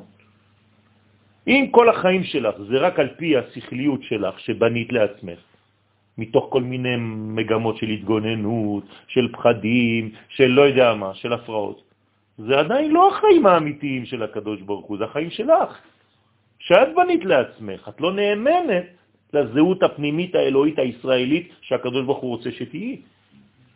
בינתיים את רק בורחת, את רק שורדת, אז את לא חופשייה. אדם חירותי זה אדם שעובד את השם ורוצה למצוא חן בעיני השם, ונוח מצא חן בעיני השם, לא בעיני האנשים שבחוץ. מי שעובד את השם יודע. כמו מי שנביא, לא שואל שאלות כאלה בכלל. אני חושב שזה הסרת הפחדים. ככל שיש לך הסרת פחדים ואתה לא מפחד מדברים, אני חושב שהעבדות של... ככל שאתה עובד את השם, אתה כבר לא עובד דברים אחרים, ומתוכם גם חלק מזה הפחדים, נכון. כי הפחדים, הפחדים שלנו הם, הם חוסמים... זה חלק. נכון, זה חלק זה מהדברים. לא כזה פשוט, זה רצון ושוב, ויש רגעים כאלה ויש רגעים כאלה, ו- זה. את מנסה לשכנע אותי? לא, אני רק אומרת... לא, אני יודע, אני יודע, בוודאי שזה ככה, לכן אמרתי שזה תהליך שלא נגמר אף פעם. אז גם אם יצאת ואת חוזרת עוד פעם ונופלת, תמשיכי. כמה פעמים נפלת באותו חטא? תמיד זה אותו אחד. מה, לא נמאס לך? מה זה לפעמים כן? אני כל הזמן נמאס לי. ליפול באותו חץ. אבל מה אני עושה? ממשיך לצאת. ממשיך להשתדל כל הזמן לצאת, לצאת, לצאת, כי אני נגאל באלף מהעבדות החטאית הזאת. ואנו לאורה הפנימי של החירות העצמית שזכינו לה, כי זכינו לה כבר, חווינו את זה מתי? ביציאת מצרים. הרי מה אני משחזר היום בלילה? את עצם החירות הזאת. חרות על הלוחות, אל תקרא חרות אלא חירות. כלומר, איפה החירות האמיתית? כשהדיבור האלוהי חרוט בך. זה החירות. אז נתקדם ונבליט יותר ויותר את עצמיותנו ואת עצמאותנו הרעננה והפנימית, אשר רכשנו על ידי גילוי השכינה בישראל. זה גילוי שכינה, רבותיי, זכינו לזה. אתם צריכים לרקוד. זה לא איך אני יודע. מה זה איך אני יודע? עם ישראל יצא ממצרים, אני הייתי שם. אני פה. אחד אומר לי, תוכיח לי שאלוהים נמצא. אמרתי לו, תוכיח לי שאתה נמצא. אז הוא אומר לי, אני מרגיש את עצמי. אמרתי לו, ומי אמר לך שאתה מרגיש את עצמך? מי, מי הוליד אותך? הוא אומר לי, אבא שלי. אמרתי לו, ואבא שלך הרגיש את עצמו? אומר לי, כן. ואבא שלו הרגיש את עצמו? אומר לי, כן. אז אמרתי לו, גם אני אותו דבר, תחזור עד... אדם הראשון. ומי שברא את אדם הראשון, כן, ברא את ההרגשה הזאת. יש לך אפילו זמן לשתות תה. כן. אה, מה שאתה מלמד אותי כרגע, אני מרגיש מאוד אה, לא בסדר שיש לי בכלל תורה. למה אתה מרגיש? אני לא צריך תורה. אתה צריך תורה בגלל שלא תורה כתובה. בדיוק, אני צריך להיות אני עצמי תורה. אבל... כאילו, מה אם אני, אתה נותן לי ספר חוקים, זאת אומרת שאני לא יודע, אבל אני צריך פה להשתלם כל פעם. אתה לבד נכנס לכלא ואתה ממשיך עם השאלה. אתה מתרגם תורה לטקסטים. לא. מה לא? זה מה שעשית עכשיו. תרגמת תורה לספר. מה, אתה לא רואה את ההבדל בין תורה לבין ספר תורה? ספר תורה זה בהיכל, תורה זה בחיים. אני לא מדבר על ספרים, אני לא מדבר על ספר תורה. אני גם מדבר על הדיבר האלוהים, הוא אומר לי, לא תגנוב, אני צריך שאתה תגיד לי, לא תגנוב. אבל זה לא, הוא אומר לך, זה החיים שלך, זה קול פנימי. אתה שומע ואתה חי את הדיבר הזה. כל רגע שאתה לא גונב, זה שאתה שומע אותו. זה לא שהוא בא ומדבר איתך. תרדו מה, מהילדות הזאת, שאיזה קול חיצוני בא ואומר לך, לא תגנוב. לא, כשאתה לבד בקניון ואתה לא גונב, למרות שיש לך אפשרות, זה בגלל שאתה שומע כל רגע את הקול הזה, הוא חי בך. מה, אתה צריך ללכת עם טקסטים? אני שואל, למה מנגנון ישראל היה צריך לקבל את זה במדבר? עוד פעם, הוא לא קיבל טקסט. הוא לא קיבל טקסט. הוא ראה את הקולות. מה, ירדו ניירות מהשמיים? אותה חירות שקנינו על ידי הפלא הגדול והיחיד בעולם, שנעשה דווקא עימנו בעת שנגאלנו ממצרים לחירות עולם. את זה אני צריך לשחרר, לשחזר כל שנה ביציאת מצרים בערב פסח. דברו עם הילדים, דברו עם עצמכם, דברו עם אנשים, דברו עם ההורים. היום בלילה, מה זה החירות שלכם? איך אתה מגדיר את החירות? עכשיו אנחנו עוסקים בגאולה, אנחנו עוסקים בסדר פסח, תעשה לי טובה, ההגדה שאנחנו קוראים זה עשר דקות, רבע שעה, חצי שעה. אבל אני צריך להרבות בדיבור. מה, מה קרה לנו? מה קורה לנו? איפה אתה נמצא? איפה החירות שלך האמיתית? תגיד לי, בוא נראה. למה אתה עבד? את מי אתה עובד כל הזמן? תגיד את האמת. בואו תעשו חשבון נפש, זה הלילה הזה, זה מיוחד לזה, רבותיי, לא לפספס את זה. אני חושב שמה שכתבת פה בדף שמונה, מעשה, אה, מעשה יגיד לעמו, זה בדיוק זה. כי למה? כי בתכלס ההגדה נקראת אה, סיפור יציאת מצרים, אז למה קוראים להגדה הגדה? היינו צריכים לכתוב במקום ההגדה, היינו צריכים לכתוב סיפור יציאת מצרים. נכון. דווקא היינו צריכים את ההגדה. וההגדה הזאת היא, היא, היא שורש המסורת שלנו. מה זה אגדה? אגדה, בוא אני אגיד לך, שאלת אותי.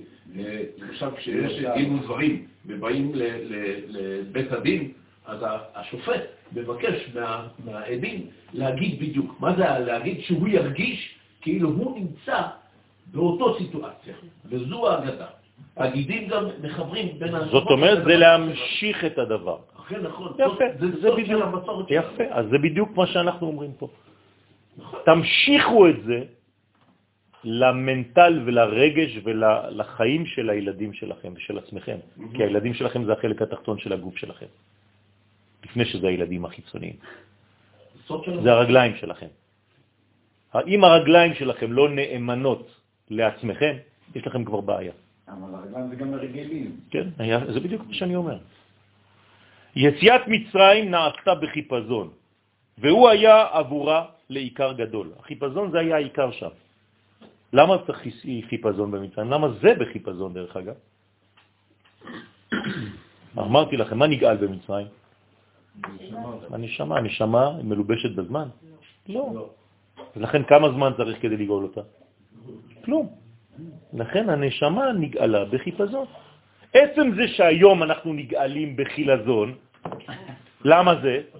בגלל שזה הגוף. והגוף הוא מלובש בזמן.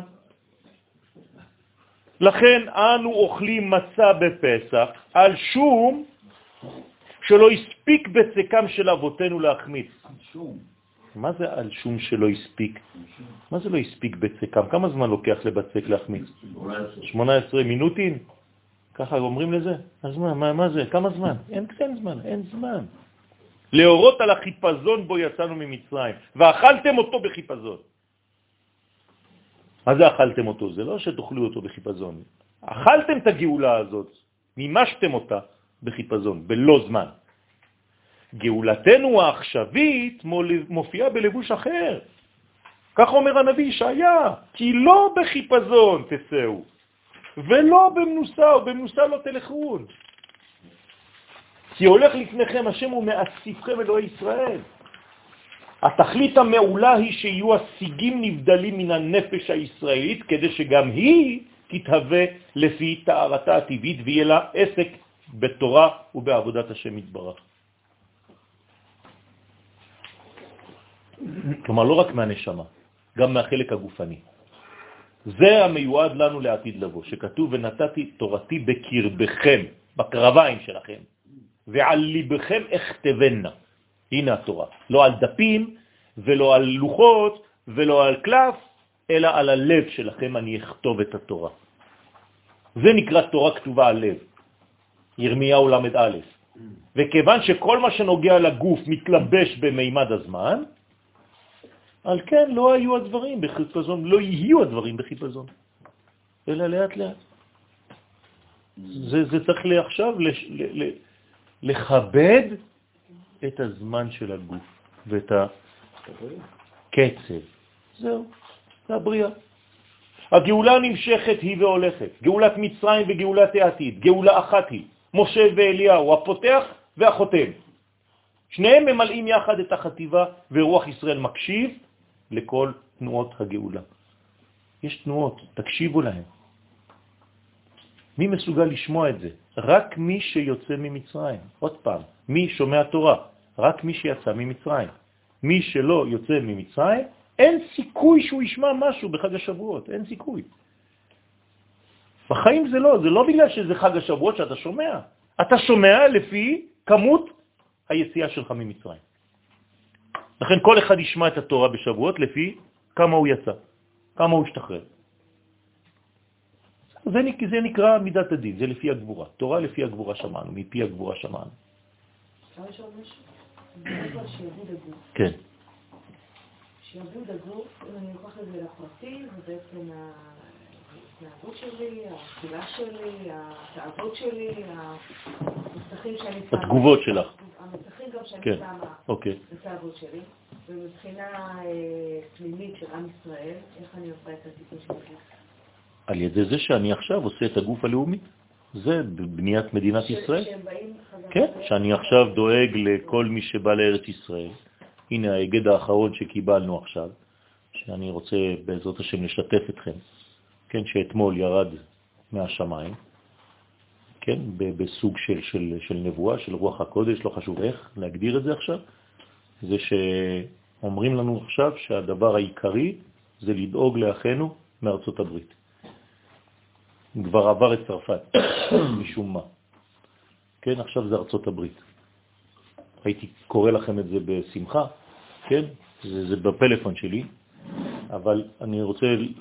להנגיש לכם את כל הנושא בבת אחת בפגישה שתהיה לנו. אבל הנה, עכשיו זה, זה יהדות ארצות הברית, צריך לדאוג לה. יש שם אנטישמיות, זה לא פחות. אז יש להבין כי הגאולה היא חלק בלתי נפרד מתכלית הבריאה. הקדוש ברוך הוא ברא את העולם כדי שתהיה גאולה. הגאולה היא קשר אמיץ עם הבריאה. בריאה זה גאולה. למה הבריאה זה גאולה?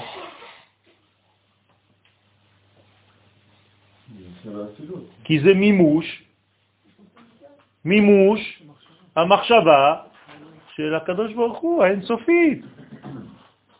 כלומר, מה זה גאולה בעצם? מימוש מי בחיים. אז הקדוש ברוך הוא נותן לנו דוגמה אישית. הוא מממש את עצמו. הוא לא נשאר בשמיים שלו, במחשבות שלו, באינסופיות שלו. למה בשבילו לברוא עולם? הוא מתגלה. זה הכוח, זה הלימוד הכי גדול. הקדוש ברוך הוא מורה. הוא אומר לי, תראו, תעשו מה שאני עושה. אני לא מבקש מכם לעשות דברים חדשים. תגלו את מה שיש לכם בפנים, החוצה.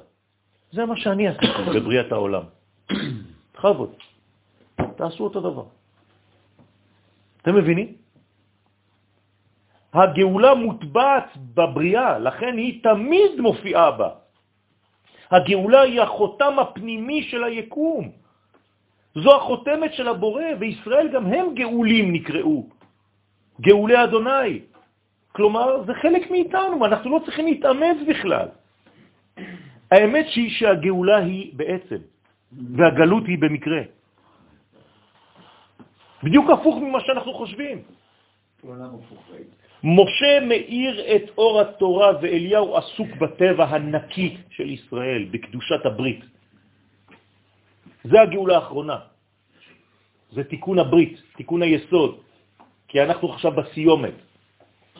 אז בהתחלה, משה רבנו, מה הוא עשה? הוא העיר לנו את האורות הגדולים של התורה. היום, איפה אתה צריך להעיר? בטבע, בברית. לכן אליהו הנביא נקרא מלאך הברית. לא בכדי אליהו שייך לאלף השישי, המיוחס ליסוד, והוא המקנה לברית והוא מלאך הברית. באבות מתגבר אור התורה ממשה, אברהם, יצחק ויעקב. זה אור התורה של משה רבנו, זה אור גדול. אבל בבנים, שזה אנחנו, מתגבר אור הטבע הישראלי הקדוש מפנחס, הוא אליהו. כן, פנחס זה אליהו הנביא. מה היה פנחס? איך אתה רואה את פנחס?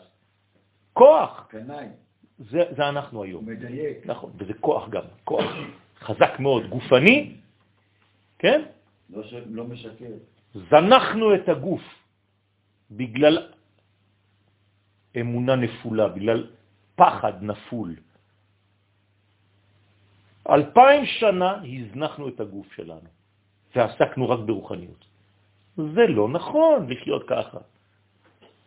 היום אנחנו צריכים, אומר הרב קוק, שרירים חזקים. העתידים הם האבות והבנים, אני צריך את שניהם, להתחבר באחרית הימים. וזה מה שאומר לנו אליהו, והשיב לב אבות על בנים ולב בנים על אבותם. זאת אומרת שאחד מפרה את השני.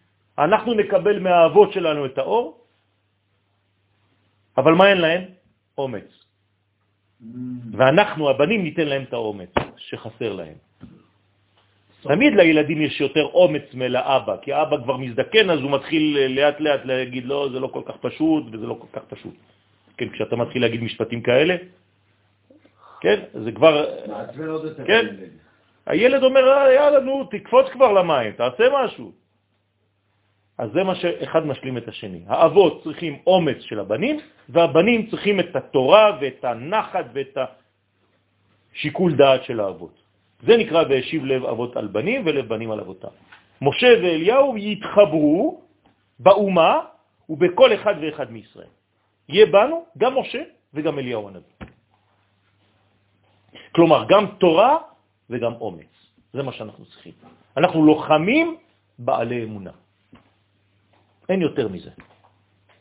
ישנם אופנים שונים של גאולה, בחיפזון, כלומר ניסי, ולא בחיפזון, כלומר טבעי. גאולה בדין וגאולה ברחמים, בגבורה ובחסד, לכל אופן מעלה משלו. ואנו מקיימים ציפית לישועה בכל הדרכים. אני צריך בעצם לצפות לישועה בכל הדרכים האפשריות, גם בדין וגם ברחמים. הגאולה העכשווית נעשית על ידינו ומתוכנו, בהתערותא דלתתא. כלומר, אנחנו מתעוררים עכשיו. לעומת מעשיו התברך שאינם זקוקים למימד הזמן כדי להתממש בפועל, הרי שמעשינו האנושיים מתלבשים בזמן. אנחנו כן צריכים את הזמן, אין מה לעשות, אנחנו במימד כזה. אנחנו בקיבה של התהליך. כאילו. כן, ישנן עליות וירידות, נכון. אנחנו מתמודדים, קשיים ומשברים, אז מה? קצב ההתקדמות תלוי בכוחנו ובזכותנו. אז מה, בגלל שנפלתי אני מתקפל והולך? לא. שבע ייפול צדיק וקם. זה התכונה, מה זה שבע? זה כל הטבע, כל הזמן, אתה רק נופל. תמשיך ללכת, אל תפסיק. זה לצאת ממצרים כל יום. אם אתה מפסיק ואתה מתייאש, זה אומר שלא יצאת ממצרים, אתה בכלל לא מבין את המושג. הנה עוד שיעור שאתם צריכים לתת לילדים שלכם היום בלילה.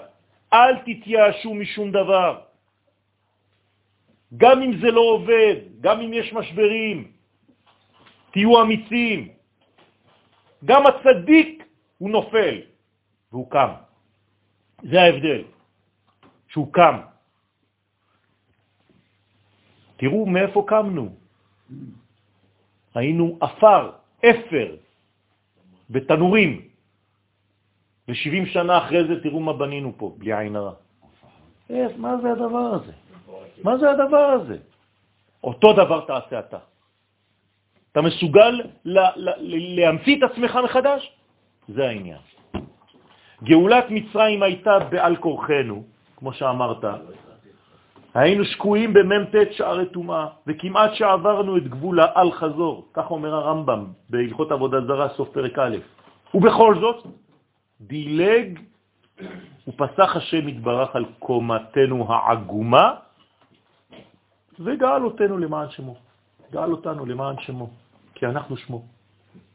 מה זה למען שמו? למען שמו, לא עצמו, שמו, שמו זה התגלותו. הבדל. עצמו זה עצמותו, אנחנו לא מדברים על עצמותו אף פעם, אלא על גילויו. גילויו זה עם ישראל. כלומר, מי זה שמו של הקדוש ברוך הוא? עם ישראל. לכן כשהוא אומר למען שמו באהבה, זה למען ישראל. למען גילוי שמו בעולם. רק באופן הזה אנו מחזירים לו את ההלוואה הגדולה של האור הגואל על ידי גילוי שמו בעולם. הרי הוא הלווה לנו, נכון? נתן לנו כרטיס, אמר לנו, יאללה, אני גואל אתכם. לא עשיתם כלום, אתם לא ראויים. אם אני מסתכל על מה שעשיתם עד היום, אתם נשארים פה. אבל הוא מסתכל על מה שנהיה. לא, הוא מסתכל על מה שאנחנו בפנים, על מי שאנחנו בפנים. Mm. לא חשוב העבר, ההווה, העתיד אצלו. הוא גואל אותנו בשביל מי שאנחנו ולא בשביל מה שאנחנו. אז, אז, אז זה בנים, זה יחס של בנים. יפה. זה, זה, זה מולד, זה, זה ישראל, אף על פי שחטא הוא ישראל ואני אוהב אותו. אהבתי אתכם ואת עשיו שנאתי. אתה אומר את זה עכשיו, הוא משתולל. כן. כמובן שיש להכשיר את עצמנו, אנחנו לא מסתפקים וזה אומרים, טוב, הוא אוהב אותנו בכל מצב, לא אכפת לנו. להפך, כשאומרים לך, אני אוהב אותך בשביל מי שאתה, מה אתה עושה? יפה מאוד. אתה מתאמץ כדי להוכיח ששווה שהאמנת בי. ולכן כמובן שיש להכשיר את עצמנו כדי להכיל את ההתערות דלעילה. אני רוצה להיות ראוי לבחירה הזאת. אבל הגאולה האחרונה נעשית בהתערות הדלתתא, ממש, דרך רצוננו, התלהבותנו, געגוענו, תשוקותינו, מאבקנו, מסירות נפשנו. כל זה זה הגאולה שלנו עכשיו. תמסור את נפשך על הדבר הזה. אתה מוכן למות על העניין הזה? איזה עניין? האלוהי, לגלות את העניין האלוהי בחייך. אין גאולה זו בחיפזון, אלא דווקא דרך הקשיים ודרך המשברים הכרוכים במציאות הנבראת. כורך. כן, זה הכורך. אתה לוקח את הכל ואתה אומר, מה זה כורך? אמרתי לכם, זה גם מרור וגם מצב. אז אתה עושה עיסה כזאת ואתה אומר, זאת הגאולה שלי. אני נגאל ותוך כדי זה אני סובל. מה זה גאולה זה? תשובה, כן. עובדה, כורך. חכמים מכינים אותנו למהלך הזה, שהגאולה תהיה כרוכה, כורך, במרור. אז אין להאיץ בזמנים, אין מה... אנחנו עושים את המאמצים שלנו, הכי טוב והכי מהר שאפשר. לא טורבו. וכיוון שהיא נעשית כביכול מתוכנו, נחשבת היא לגדולה יותר מהגאולה של יציאת מצרים. כי הקדוש ברוך הוא עכשיו, הוא רואה אותנו, אומר לנו, תראה, הם מתאמצים. לא סתם גאלתי אותם. תראה, הם מוכיחים לי שהם רוצים לבנות. רק אתה אומר את זה כבר, הקדוש ברוך הוא כבר למעלה, בעולמות העליונים עם המלאכים רוקדים. מעצם העובדה שאתה אומר את זה, גם אם אתה לא מצליח לעשות את זה. בן אדם שעכשיו הולך למות, עוד חמש דקות, והוא אומר את זה. הרצון שלי זה רק לעשות את רצונך. הוא עולה לשם בתשובה שלמה. נחשב בעל תשובה. גם אם הוא לא הספיק לעשות כלום. זו הנהגת הייחוד. עליה מדבר הרמח"ל בדעת תבונות. למען דעת כי אדוני אחד ושמו אחד. כלומר ישראל. כלומר, הקדוש ברוך הוא בישראל אחד. והוא פועל גם על ידינו ומתוכנו להביא את האחרית הנעדרת בקודש. כך אומר הרמח"ל. פועל דרכנו, הקדוש ברוך הוא פועל דרכנו, עובר דרכנו, מגיד דבריו ליעקב, חוקיו ומשפטיו לישראל. כמובן שגם ההתערותא דלתתא נעשית הכל ביוזמתו של הבורא. אנחנו יודעים את זה, שבסופו של דבר שום דבר לא מאיתנו באמת. הכל ממנו. אתה יכול להגיד חצי מילה למה יעקב זה דבריו וישראל זה חוקיו ומשפטיו? כי זה מדרגה יותר גבוהה, חוקים. בסדר? שלא מובנים. יותר מפוצל כזה, יותר לא, מפורט? לא, להפך. חוק זה דבר שאתה לא יכול אפילו לפתוח אותו. כי חוק הוא לישראל. משפט ליעקב. לא, זה דבר. אותו דבר. נגיד דבריו לישראל, חוקיו ומשפטיו ליעקב. כן? האמת שצריך לקרוא את זה בצורה אחרת. נגיד דבריו לישראל וחוקיו, ומשפטיו ליעקב. הכל ממנו התברך, וכדברי שירת דוד, כי בך ערוץ גדוד. כלומר, גם כשהגדודים שלי בצבא רצים, מי רץ? זה הקדוש ברוך הוא, זה הכל הוא, אנחנו לא כלום בכלל, לא, לא נמצאים בכלל. תראו מה אומר דוד המלך, איזה סוד, כי בך ערוץ גדוד. אמנם אני הוא שרץ בגדוד, אך יודע אני שריצתי אינה נעשית אלא בך, ריבונו של עולם. מי יכול לדבר ככה? רק יהודי. רק ישראל יכולים לדבר ככה. אתה רץ, אני רץ, אני לא יודע כבר מי רץ, אני לא יודע איפה אני מסתיים ואיפה אתה מתחיל, אני לא יודע איפה אתה... הכל אחד. הוא התברך רץ כביכול, הוא מתקדם בגילוייו דרך הריצות שלי, על ידי ומתוכי. באלוהי אדלג שור. מה זה באלוהי אדלג שור? בעזרת אלוהי מדלג אני על החומה. משווה רגלי כאיילות. אני רץ מהר כמו האיילות, והוא התברך משווה רגלי. לרגליים שלו כביכול. נלחם אני כגיבור, כיוון שאתה, השם יתברך, מלמד ידיי לקרב, אצבעותיי למלחמה. אתה זו שהפכת אותי לגיבור כזה ולוחם כזה. תראו איזה פסוקים, פלא פלאות, זה, זה, זה רק לפקוט מאושר. אני אומר לכם, אני, אני בוכה מבפנים, אני מתרגש, כולי צמרמורת כשאני מדבר. השם פועל על ידינו מתוכנו, וזוהי ההתערותא דלתתא. זה לא שאני מתעורר לבד, אני פשוט חי אותו. וכל כך הוא זורם בי, שאני מרגיש כבר ש, ש, שאני זה הוא בהתגלות. כשהתחלת את זה, אמרתי, טוב, מה זה למען שמו? ומה זה אומר שזה, ורציתי להבין את זה בשכל, ועכשיו אתה אומר לי, לא. זה לא, זה בחיות של הדבר. נכון, תמיד אני אומר לך את זה. כן, אבל עכשיו זה ירד. עכשיו זה ירד, ברוך השם. באתי לשאול את השאלה, כאילו, מה זה למען שמו? מה זה הגילוי הזה? נכון, נכון. ריבונו של עולם בכבודו ובעצמו פעל את גאולת מצרים. אני ולא מלאך, אני אדוני, אני הוא ולא אחר.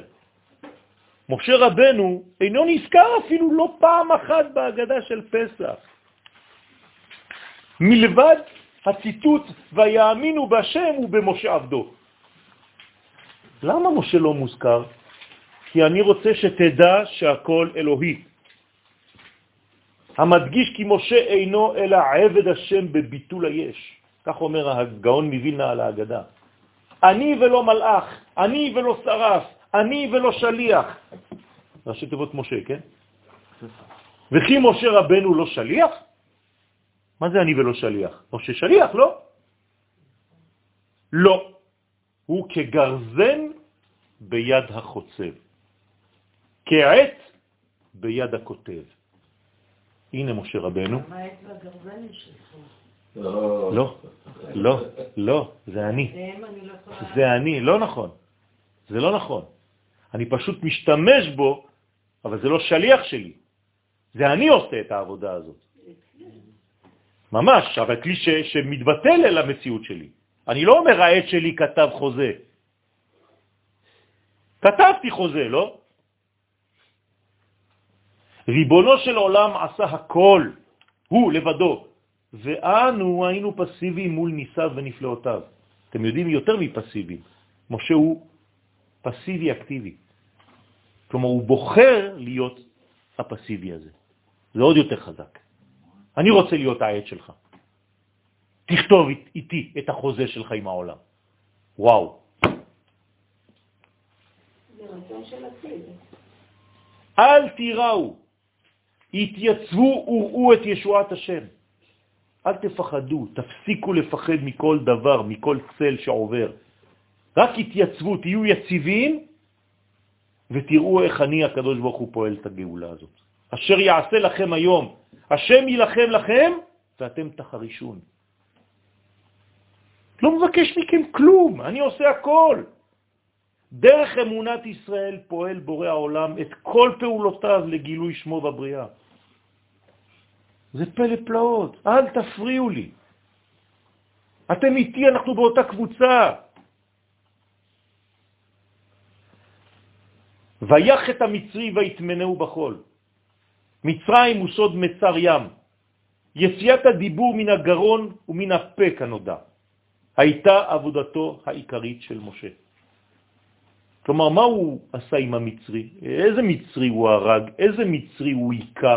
ואיזה מצרי הוא תמן בחול? את המצרי שהייתה, שהיה בו, בדיוק. את הכוח האילם הזה, שסתם את דיבור השם בעולם. הוא הרג אותו בשם השם. כן, אבל מה זה, מה זה הוא הרג אותו? כן, זה... עוד פעם, זה לא... זה, זה לא הטקסט. זה, לא, זה, זה, זה, זה הרבה יותר עמוק. אתה הרגת את המצרי שלך ותמנת אותו בחול? זה מה שאני אומר. אני שואל את כל אחד מאיתנו, אני תמנתי, אני הרגתי את המצרי שלי? או שהוא עדיין חי בתוכי ורוקד? ולמה להתנזור בחול? כן? מה זה בחול? כדי להבדיל אותו מן הקודש. בסדר? זאת אומרת שהחול, הוא משמש אותי גם. כן, יפה, אני צריך אותו. כי אני צריך אחרי זה לגלות את הקודש בתוך החול הזה. דרך אגב, אותו חול אחר כך ישמש את מי? את רבי שמעון בר יוחאי, שהוא תמן את עצמו ואת בנו בחול, באותו חול, כדי להביא את כל התורה של הזוהר לחלקים התחתונים האלה. בסוד וידעו מצרים כי אני השם. מצרים צריכים לדעת. ויח את המצרי, בהכאת המצרי היכה משה את כל מצרים, את כל המהלכים המעיקים והמונעים את גילוי הדיבור האלוהי, את גילוי הדעת.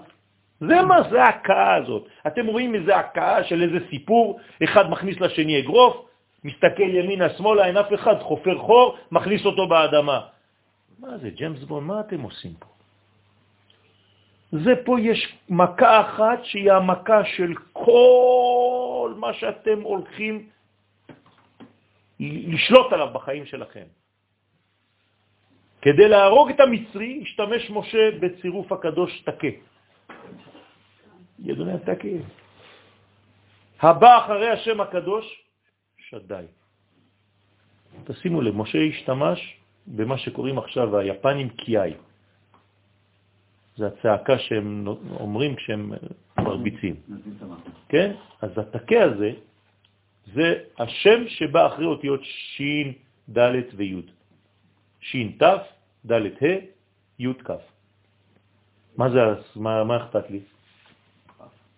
מה זה, מה אכפת לי מזה? זה עתיד. שדי. נו, אבל זה האותיות שאחרי השם. כן. מה זה אומר? הגזמה, מה? תוספות, הגזמה, מהדי. די זה די, נכון? אז כל מה שבא אחרי זה, זה. זה בונוס. מה? נכון, זה הרבה דברים, אבל אני לא מדבר על מה זה אומר בראשי תיבות. מה זה, מה זה מוסיף לי שזה האותיות הבאות אחרי שם שדי?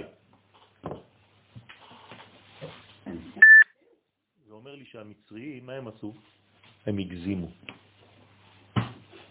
הקדוש ברוך הוא ידע שאנחנו הולכים להיות תחת שעבוד מצרים, אבל הם התחילו להתענג מזה.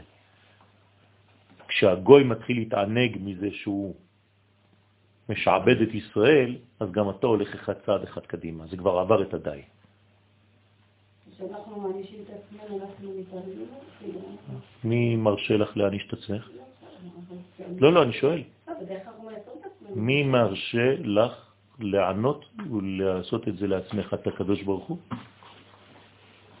אסור לבן אדם להעניש את עצמו. אם לא, הוא לוקח את עצמו, הוא חושב את עצמו לקדוש ברוך הוא. חס ושלום, מה אתה אלוהים? איך אנשים מענישים את עצמם? יש אנשים, זה, זה חולי נפשי, צריך לאשפז אותם. זה כדורים. יש אנשים שאומרים, היום אני לא אוכל בגלל שעשיתי זה אתמול. היום מגיע לי זה, ומגיע לי זה. תגיד לי, אתה חולה רוח? כן, עולה רוח. אסור לעשות דברים כאלה, רבותיי. כן. אנשים מחליטים לעצמם, כן, איזה עונשים, ממציאים לעצמם עונשים. לא מגיע לי היום לעשות 1, 2, 3 בגלל שאתמול... מי אתה בכלל? מה, אתה אלוהים כבר? עלית מהר. ויתמנהו בחול. משה תמן גם את המצרי וגם את כל הבחינות שהוא מייצג בתוך החול. כלומר, בתוכיותם של ששת ימות החול. כדי להבדיל בינו לבין הקודש. זה מה שאנחנו צריכים לעשות, הבדלה. מבין ארבע יסודות אש, מים, רוח ואפר, מהם מורכב האדם. יסוד האפר הוא העיקרי, הדורש זיכוך. זה הכי קשה. כן, אתם יודעים מה זה האפר. זה העצבות, זה הדיכאון, זה הפחדים, זה הרצון לישון כל הזמן, זה הרצון להפסיק הכל, זה הרצון לברוח, זה הרצון כל הזמן הכבד, שאין לי כבר כוח לכלום, והתייאשתי ואני מרים ידיים או מוריד ידיים, תלוי באיזה שפה אתה מדבר. זה הרקיע. אה? זה הרקיע. כן, זה הפחד מהרקיע.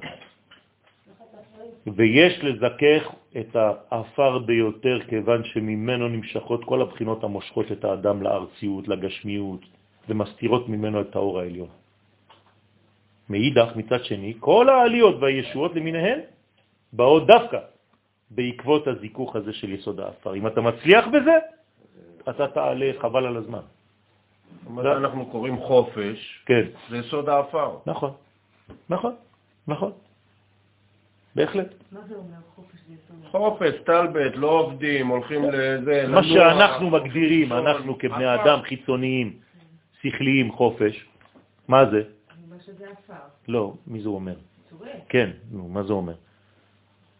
זה אומר שזה לא לעשות בעצם כלום. לא לעשות כלום ולעשות רק דברים שקשורים להנאות של הגוף אם שלך. דיברנו על החופש האלוהי, שזה בעצם... זה אנטיתזה לזה. אז איזה איזה יסוד זה? זה זה זה, אנטיתזה לזה. היום כל, כל המדרגות האלה, אש זה התשוקות המיניות, רוח זה הדיבורים הריקים שכל היום מדברים, מפטפטים ליד המקולת. מים זה כל ההנאות של העולם הזה ומסאז'ים וכל מיני דברים כאלה וכל התענוגים שאתה רוצה ובריכות ועיסויים ולא יודע מה. אפר זה כל העניינים האלה של הגשמיות והעצלות ולא רוצה לעשות כלום ותעזבו אותי ואני רוצה רק להיות מאוזן. זה העניין, זה כל זה זה זה. אברהם אבינו עליו השלום אומר, ואנוכי עפר ואפר. ובתורתו של רבי מאיר מצאו כתוב כותנות אור באלף. גם וגם הוא אמר. מה? הוא אמר גם וגם. גם עפר וגם אפר, תכף נראה. ממש בהשוואה מוחלטת, מוחלטת ללבושי אדם הראשון, לפני החטא. כלומר, מה אומר רבי מאיר? אני לא נכנס למלכודת שלכם, אני לא נפלתי בזה, סליחה, עם כל הכבוד לכם, אני בתורה שלי, אדם הראשון עדיין עם הכותנות של האור. תעשו מה שאתם רוצים, תקפצו לי, אני קוראים לי רבי מאיר, אני באתי להעיר את עם ישראל, אני לא נפלתי את- אתם יודעים מה זה? אתם יודעים מה זה? אוקיי. רק בעקבות חטאו, באכילת עץ הדת, נעשו לבושי האדם כותנות אור, נכון? על ידי פגם העיניים. זה העיניים, לכן זה אור זה אותיות עיוור גם. רבי מאיר תיקן את עצמו, ושב למצב הבריא של המין האנושי שקדם לחטא. אתם יודעים מה זה רבי מאיר? עוד מעט ההילולה שלו. אתם יודעים מה זה? אני אפילו לא אומר מי זה, כי זה כבר מושג. אם אנחנו לא יודעים מי, איך נדע מה. זה, זה פשוט מפחיד, זה מבהיל. זה מבהיל, הבן אדם הזה מסוגל להגיד, אני אמיתי, אני תיקנתי את זה. אצלי זה כותנות אור. אתה מסוגל להיות כל כך אמיץ ולהרגיש, את שואלת אותי, איך אני יודע? הנה, כשאתה יודע, אתה כותב את זה, אתה לא מפחד אפילו. אני תיקנתי. כך אומר רבי מאיר. אברהם אבינו הוא אשר התחיל בתיקון של הפגם העיניים, ואמר, ואנוכי עפר ואפר. בתחילה עפר, עין פר, דינים, ואחר כך א' פר, כלומר תיקון דרך הגילוי של האות א' המיוחסת לאלופו של עולם, שממנה הומתקו פר הדינים שנעשו אפר כותנות אור. הבנתם? 200. העין של 70 אומות העולם, של כל הפיזור, חזר לאלף של האפר. כלומר, מה עשה אברהם אבינו? לקח את העפר והפך אותו לאפר. לקח את העין, כי פר זה נשאר אותו פר, לקח את העין והחזיר אותה לאלף. כלומר, לקח את מה שאחר כך עתיד רבי מאיר לעשות, כותנות אור בעין, להחזיר אותם לכותנות אור באלף. זה מה שעושים. זהו. על ידי מה? פר דינים. תיקון כל הדינים שנפלו, כלומר כל הניצוצות שנשרו. רגע, את ה-290 דינים הוא הפך... 280. 280 די- דינים הוא הפך ל-280. לא, לא, לא, לא, לא, הוא לקח את העין שהיו בפר, הפר שנפלו, פר ניצוצות שנפלו לתוך העין, ה-70 אומות, והחזיר אותם לאלף. זהו. זה נקרא אפר. לכן, מי מתאר בעצם מתומת המוות, מהנפילה? אפר. האלף בפר. אפר הפרה. מי? אברהם? כן, כן, כן, כן. כל מה שצריך לעשות כדי לחזור לגילוי האחד. הוא גילה את האחד, הוא אברהם, בוודאי. אבל הוא ידע שזה הוא, וזה לא כולנו, לכן הוא אומר, שואל את הקדוש ברוך הוא. הוא אומר, ואנוכי עפר באפר. לא, לא. מי אמר לך שאנוכי זה אני? הוא שואל את הקדוש ברוך הוא, במה אדע כי אירשנה. כן. הוא אומר, הוא דואג. של- למה? הוא אומר, איך עם ישראל, נכון, נכון, נכון, נכון, נכון. אז הוא עשה את זה, והוא ראה את זה, והוא חווה את זה. והקדוש ברוך הוא עונה לו. איך, אה, איך תגיע לזה? על ידי שתעברו דרך מצרים. הוא עונה לו, עונה לו. ידוע תדע כי גר יהיה זרעך, הזרע שלך יהיה גר, הניצוצות שלך ייפלו בארץ זרה, ועבדום וענעודם 400 שנה, ואחרי כן יצאו ברכוש גדול. זה הרכוש הגדול, זה תוספת האלף, גילוי האלף. כלומר, אתם תצליחו, אל תדאג, אברהם. בוודאי, בוודאי, ראשון. אנחנו לא היינו... אנחנו היינו בתוכו, זה אבא שלנו, זה היסוד הפנימי שלנו, מעשה אבות סימן לבנים. איפה אברהם של אומור? יש לך אברהם בפנים. זה לא איזה סבא רבא שנפטר. אני חייב לחיות את האברהם שלי. יש גם אברהם בישראל. בוודאי. אמת, אפר מה תולעת. זה חותם האמת. אברהם אבינו אמר ואנוכי עפר ואפר, משה אמר ונחנו מה, ודוד המלך אמר ואנוכי תולעת. כלומר, שלושתם אמרו. אמרו אמת. זה ראשי תיבות של אמת. הם כיוונו לתיקון של עם ישראל. זה אנשים כלליים, זה לא אנשים שדואגים לפרטיות ולבטן של עצמם, ולעשות תיקון הכללי, ולעשות את התיקון שלי, ולא אכפת לי מהשכן, ולא אכפת לי ממה שיבוא אחר כך. לא, זה אנשים שחושבים על העתיד ועל עם ישראל לעתיד, והשאירו חותמות, והשאירו לנו, ודרכו על ארץ ישראל כדי שאנחנו נדרוך בה בקלות. כל מה שהם עשו זה רק בניין, בניין, בניין. אני משקיע היום והתוצאות עוד אלף שנה, לא אכפת לי. היום אם אתה לא הולך איתך ולוקח איתך את הכל אתה, כאילו לא עשית כלום. זה לא עובד ככה. למה דוד דיבר ברבים? מה? אה, למה אה, משה דיבר ברבים? ונחנו, מה? כן, כי זה עם ישראל, זה גילוי של שם מה. הקודם שלו והאחרון דיברו ביחיד. כן, נכון. משה רבנו בעצם בתפארת. כן, זה הכלל.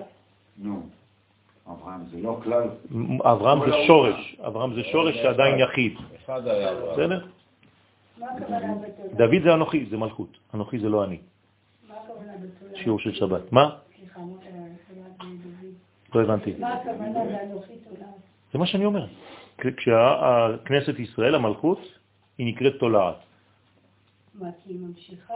אל תראי תולעת יעקב, מתי ישראל. זה, זה, זה נבואה. מה זה אומרת אל תראי תולעת יעקב? שהתולעת בעצם היא רק מעבר.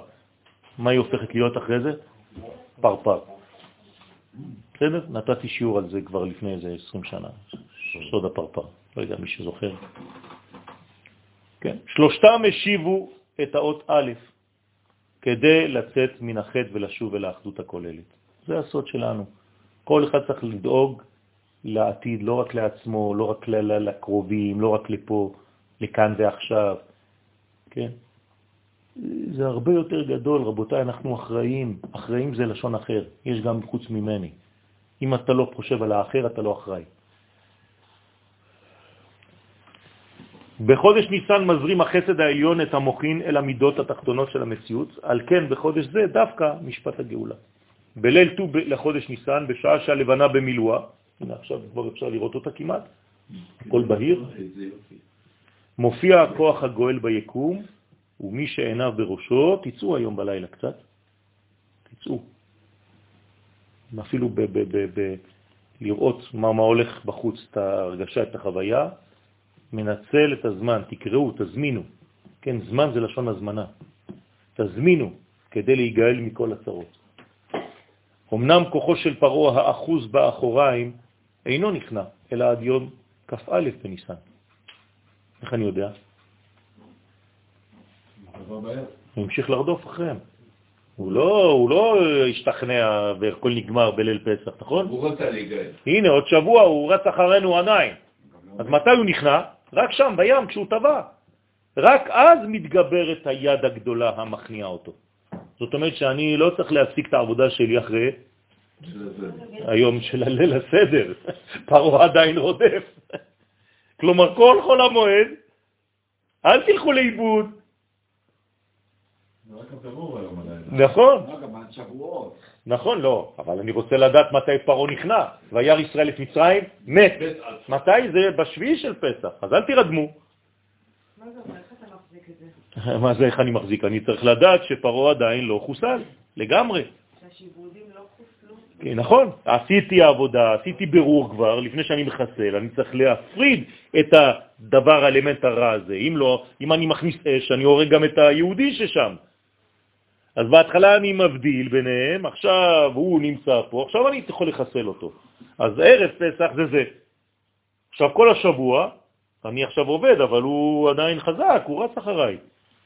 עד שבי של פסח, שם אני תופס אותו עם המימונה. עם המופלט, אתה מכניס אותו. זה נשק קטלני. כן, בסדר? ממש, בסדר? עם החרינגו של שניאור. בן חורים, זה ממש בן חורים. טוב. מה? יפה, הוא עדיין שולט, כי זה קליפה גדולה מאוד, זה יסוד גדול מאוד. עושים את מה שאנחנו יכולים לעשות. נכון, נכון, עובדה, עובדה, לכן יש לי תורה. אם השכל שלי היה פועל לבד, הייתי אומר, חיסלתי אותו. אבל התורה באה ומלמדת אותי סוד, זה לא השכל שלי, התורה, הקדוש ברוך הוא אומר לי, זהירות, לא חיסלת אותו לגמרי. זה כמו בסרטים, אתה חושב שהוא מת? לא, תמיד הוא מתעורר בסוף, אתה צריך עוד כדור בראש, נכון? תמיד יש מפלצת כזאת. כולם שקטים, מתחבקים, ופתאום עוד פעם הוא קם לך. תמיד זה ככה, אתה יכול אפילו לעשות את הסרט לבד, אתה לא צריך כבר. יפה, יפה, יפה, ולתקן את כל שבע המידות התחתונות, כי פרעה רודף. סוד, זה סוד האמור בספר תהילים, ועוד מעט, עוד מעט, עוד מעט, ואין רשע, והתבוננת על מקומו ואיננו, עוד מעט, קצת זמן. ועוד פעם השאלה שלי, העוד מעט הזה זה אין סוף. לא, זה לא אין סוף, זה כל הזמן קצת יותר. אתה כל הזמן שואל את אותה שאלה, כי לא הבנת שזה לא חיסול לא. טוטלי, זה חיסול בחלקים. אני מוריד כל הזמן שכבה אחת. כמעט, כמעט, גאולתם של ישראל. אתה מבין? כל שנה אתה נגאל קצת יותר ממצרים. ועוד שם כתוב, בשוב אויביו אחור, ייכשלו ויובדו מפניך. כלומר, אני צריך להחזיר את האויב למקום שלו. הוא באחוריים של הקדושה, אני בפנים. מתי אני פנים אל פנים עם הקדוש ברוך הוא? בחג השבועות כבר. הקדוש ברוך הוא מדבר איתי פנים אל פנים, אבל בשביל זה הייתי צריך להתרחק ממצרים 50 יום. זה לא סתם. ואפילו אחר כך, באותו זמן, כן, קצת אחרי, יש לי חטא העגל. אתם רואים שזה לא נגמר אף פעם. שזה כל הזמן בהתפתחות. אז תגידו לי, חטא העגל זה יותר נמוך או יותר גבוה מיציאת מצרים? יותר גבוה, כי זה נפילה ברמה אחרת.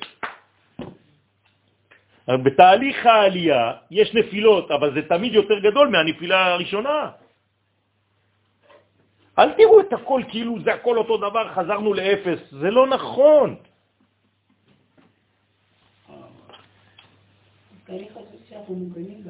אנחנו מוגנים. לא,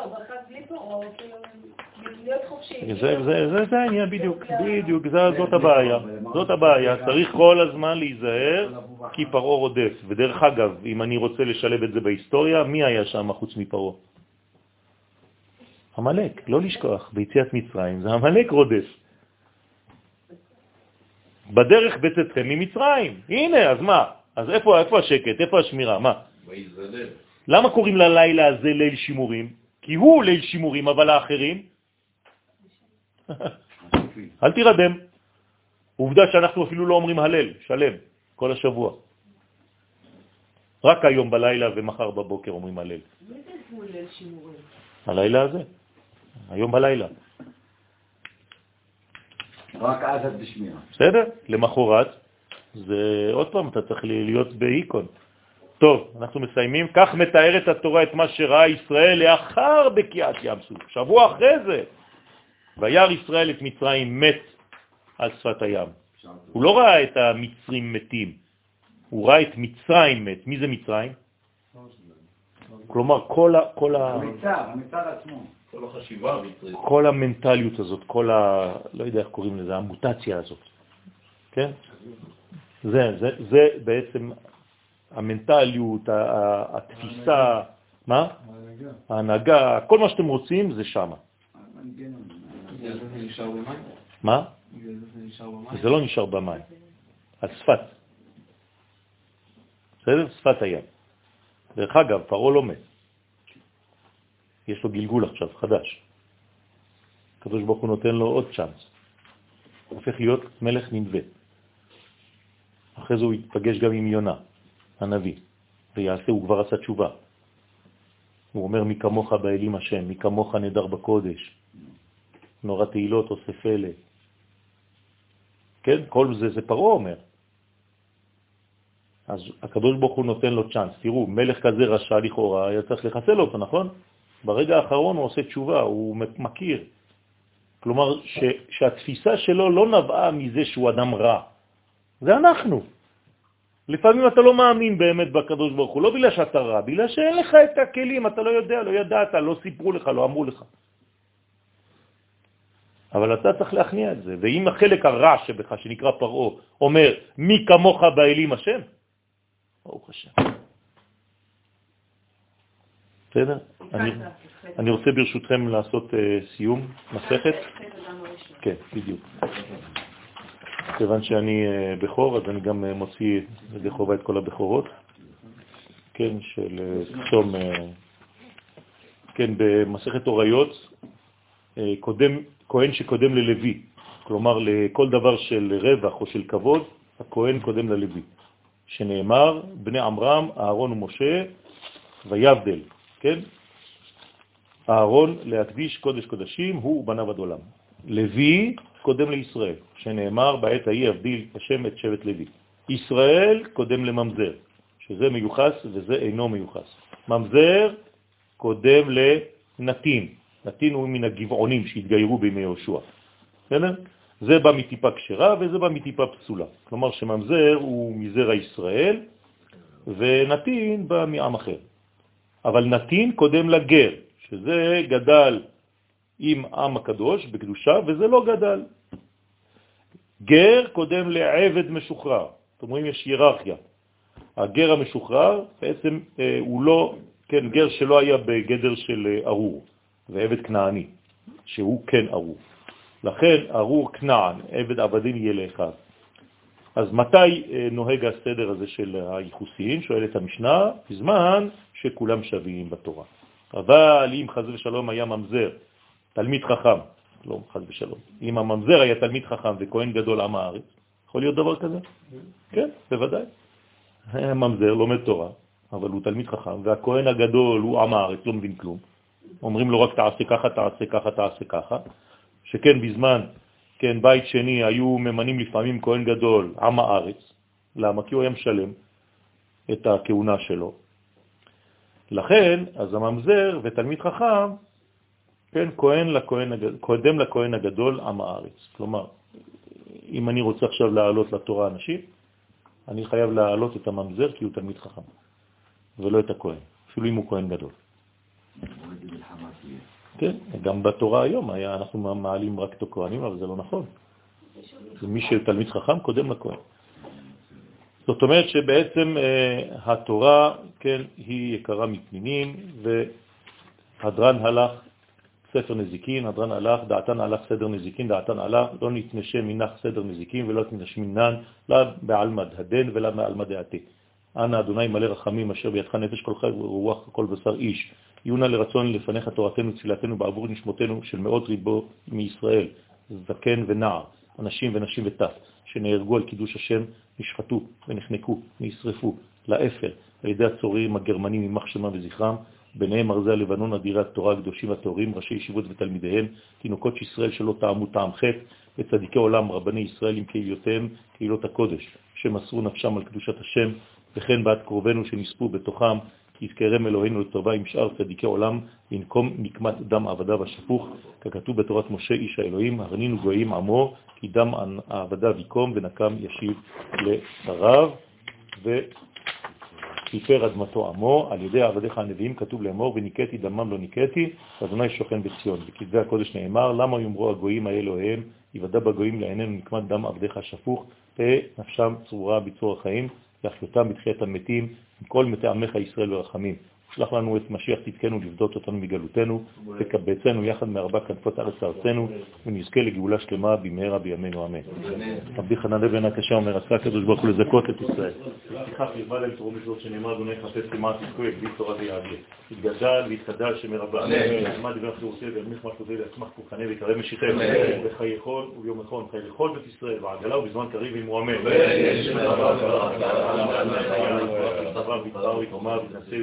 חביב תלת, שמח דקודשה בריחוף, תעלה מן כל בחטא שירתה שבחת המוחמתת אמירן בעלמה ומואמן, עם ישראל ועל רבנן ועל תלמידון ועל כל תלמידי תלמידות והרסקיל באורי תקדיש תדיד ואתרא דל ודי בכל אתר ואתר. יהיה לנו לא נוכחון חינה וחסדה ורחמים מקודם אליהם מרי שמיה ורב ומואמן. יש שלמה רבה משמיה חיים וצבא, בישועה ולחמה ושדבר ורפואה וגבולה וסליחה ובחרה ורווח והצלה. כאן פרמו ישראל בימו אמן. שלום במרומיו. וברחמיו יוצא שלום עלינו על כל עמו ישראל בימו אמן.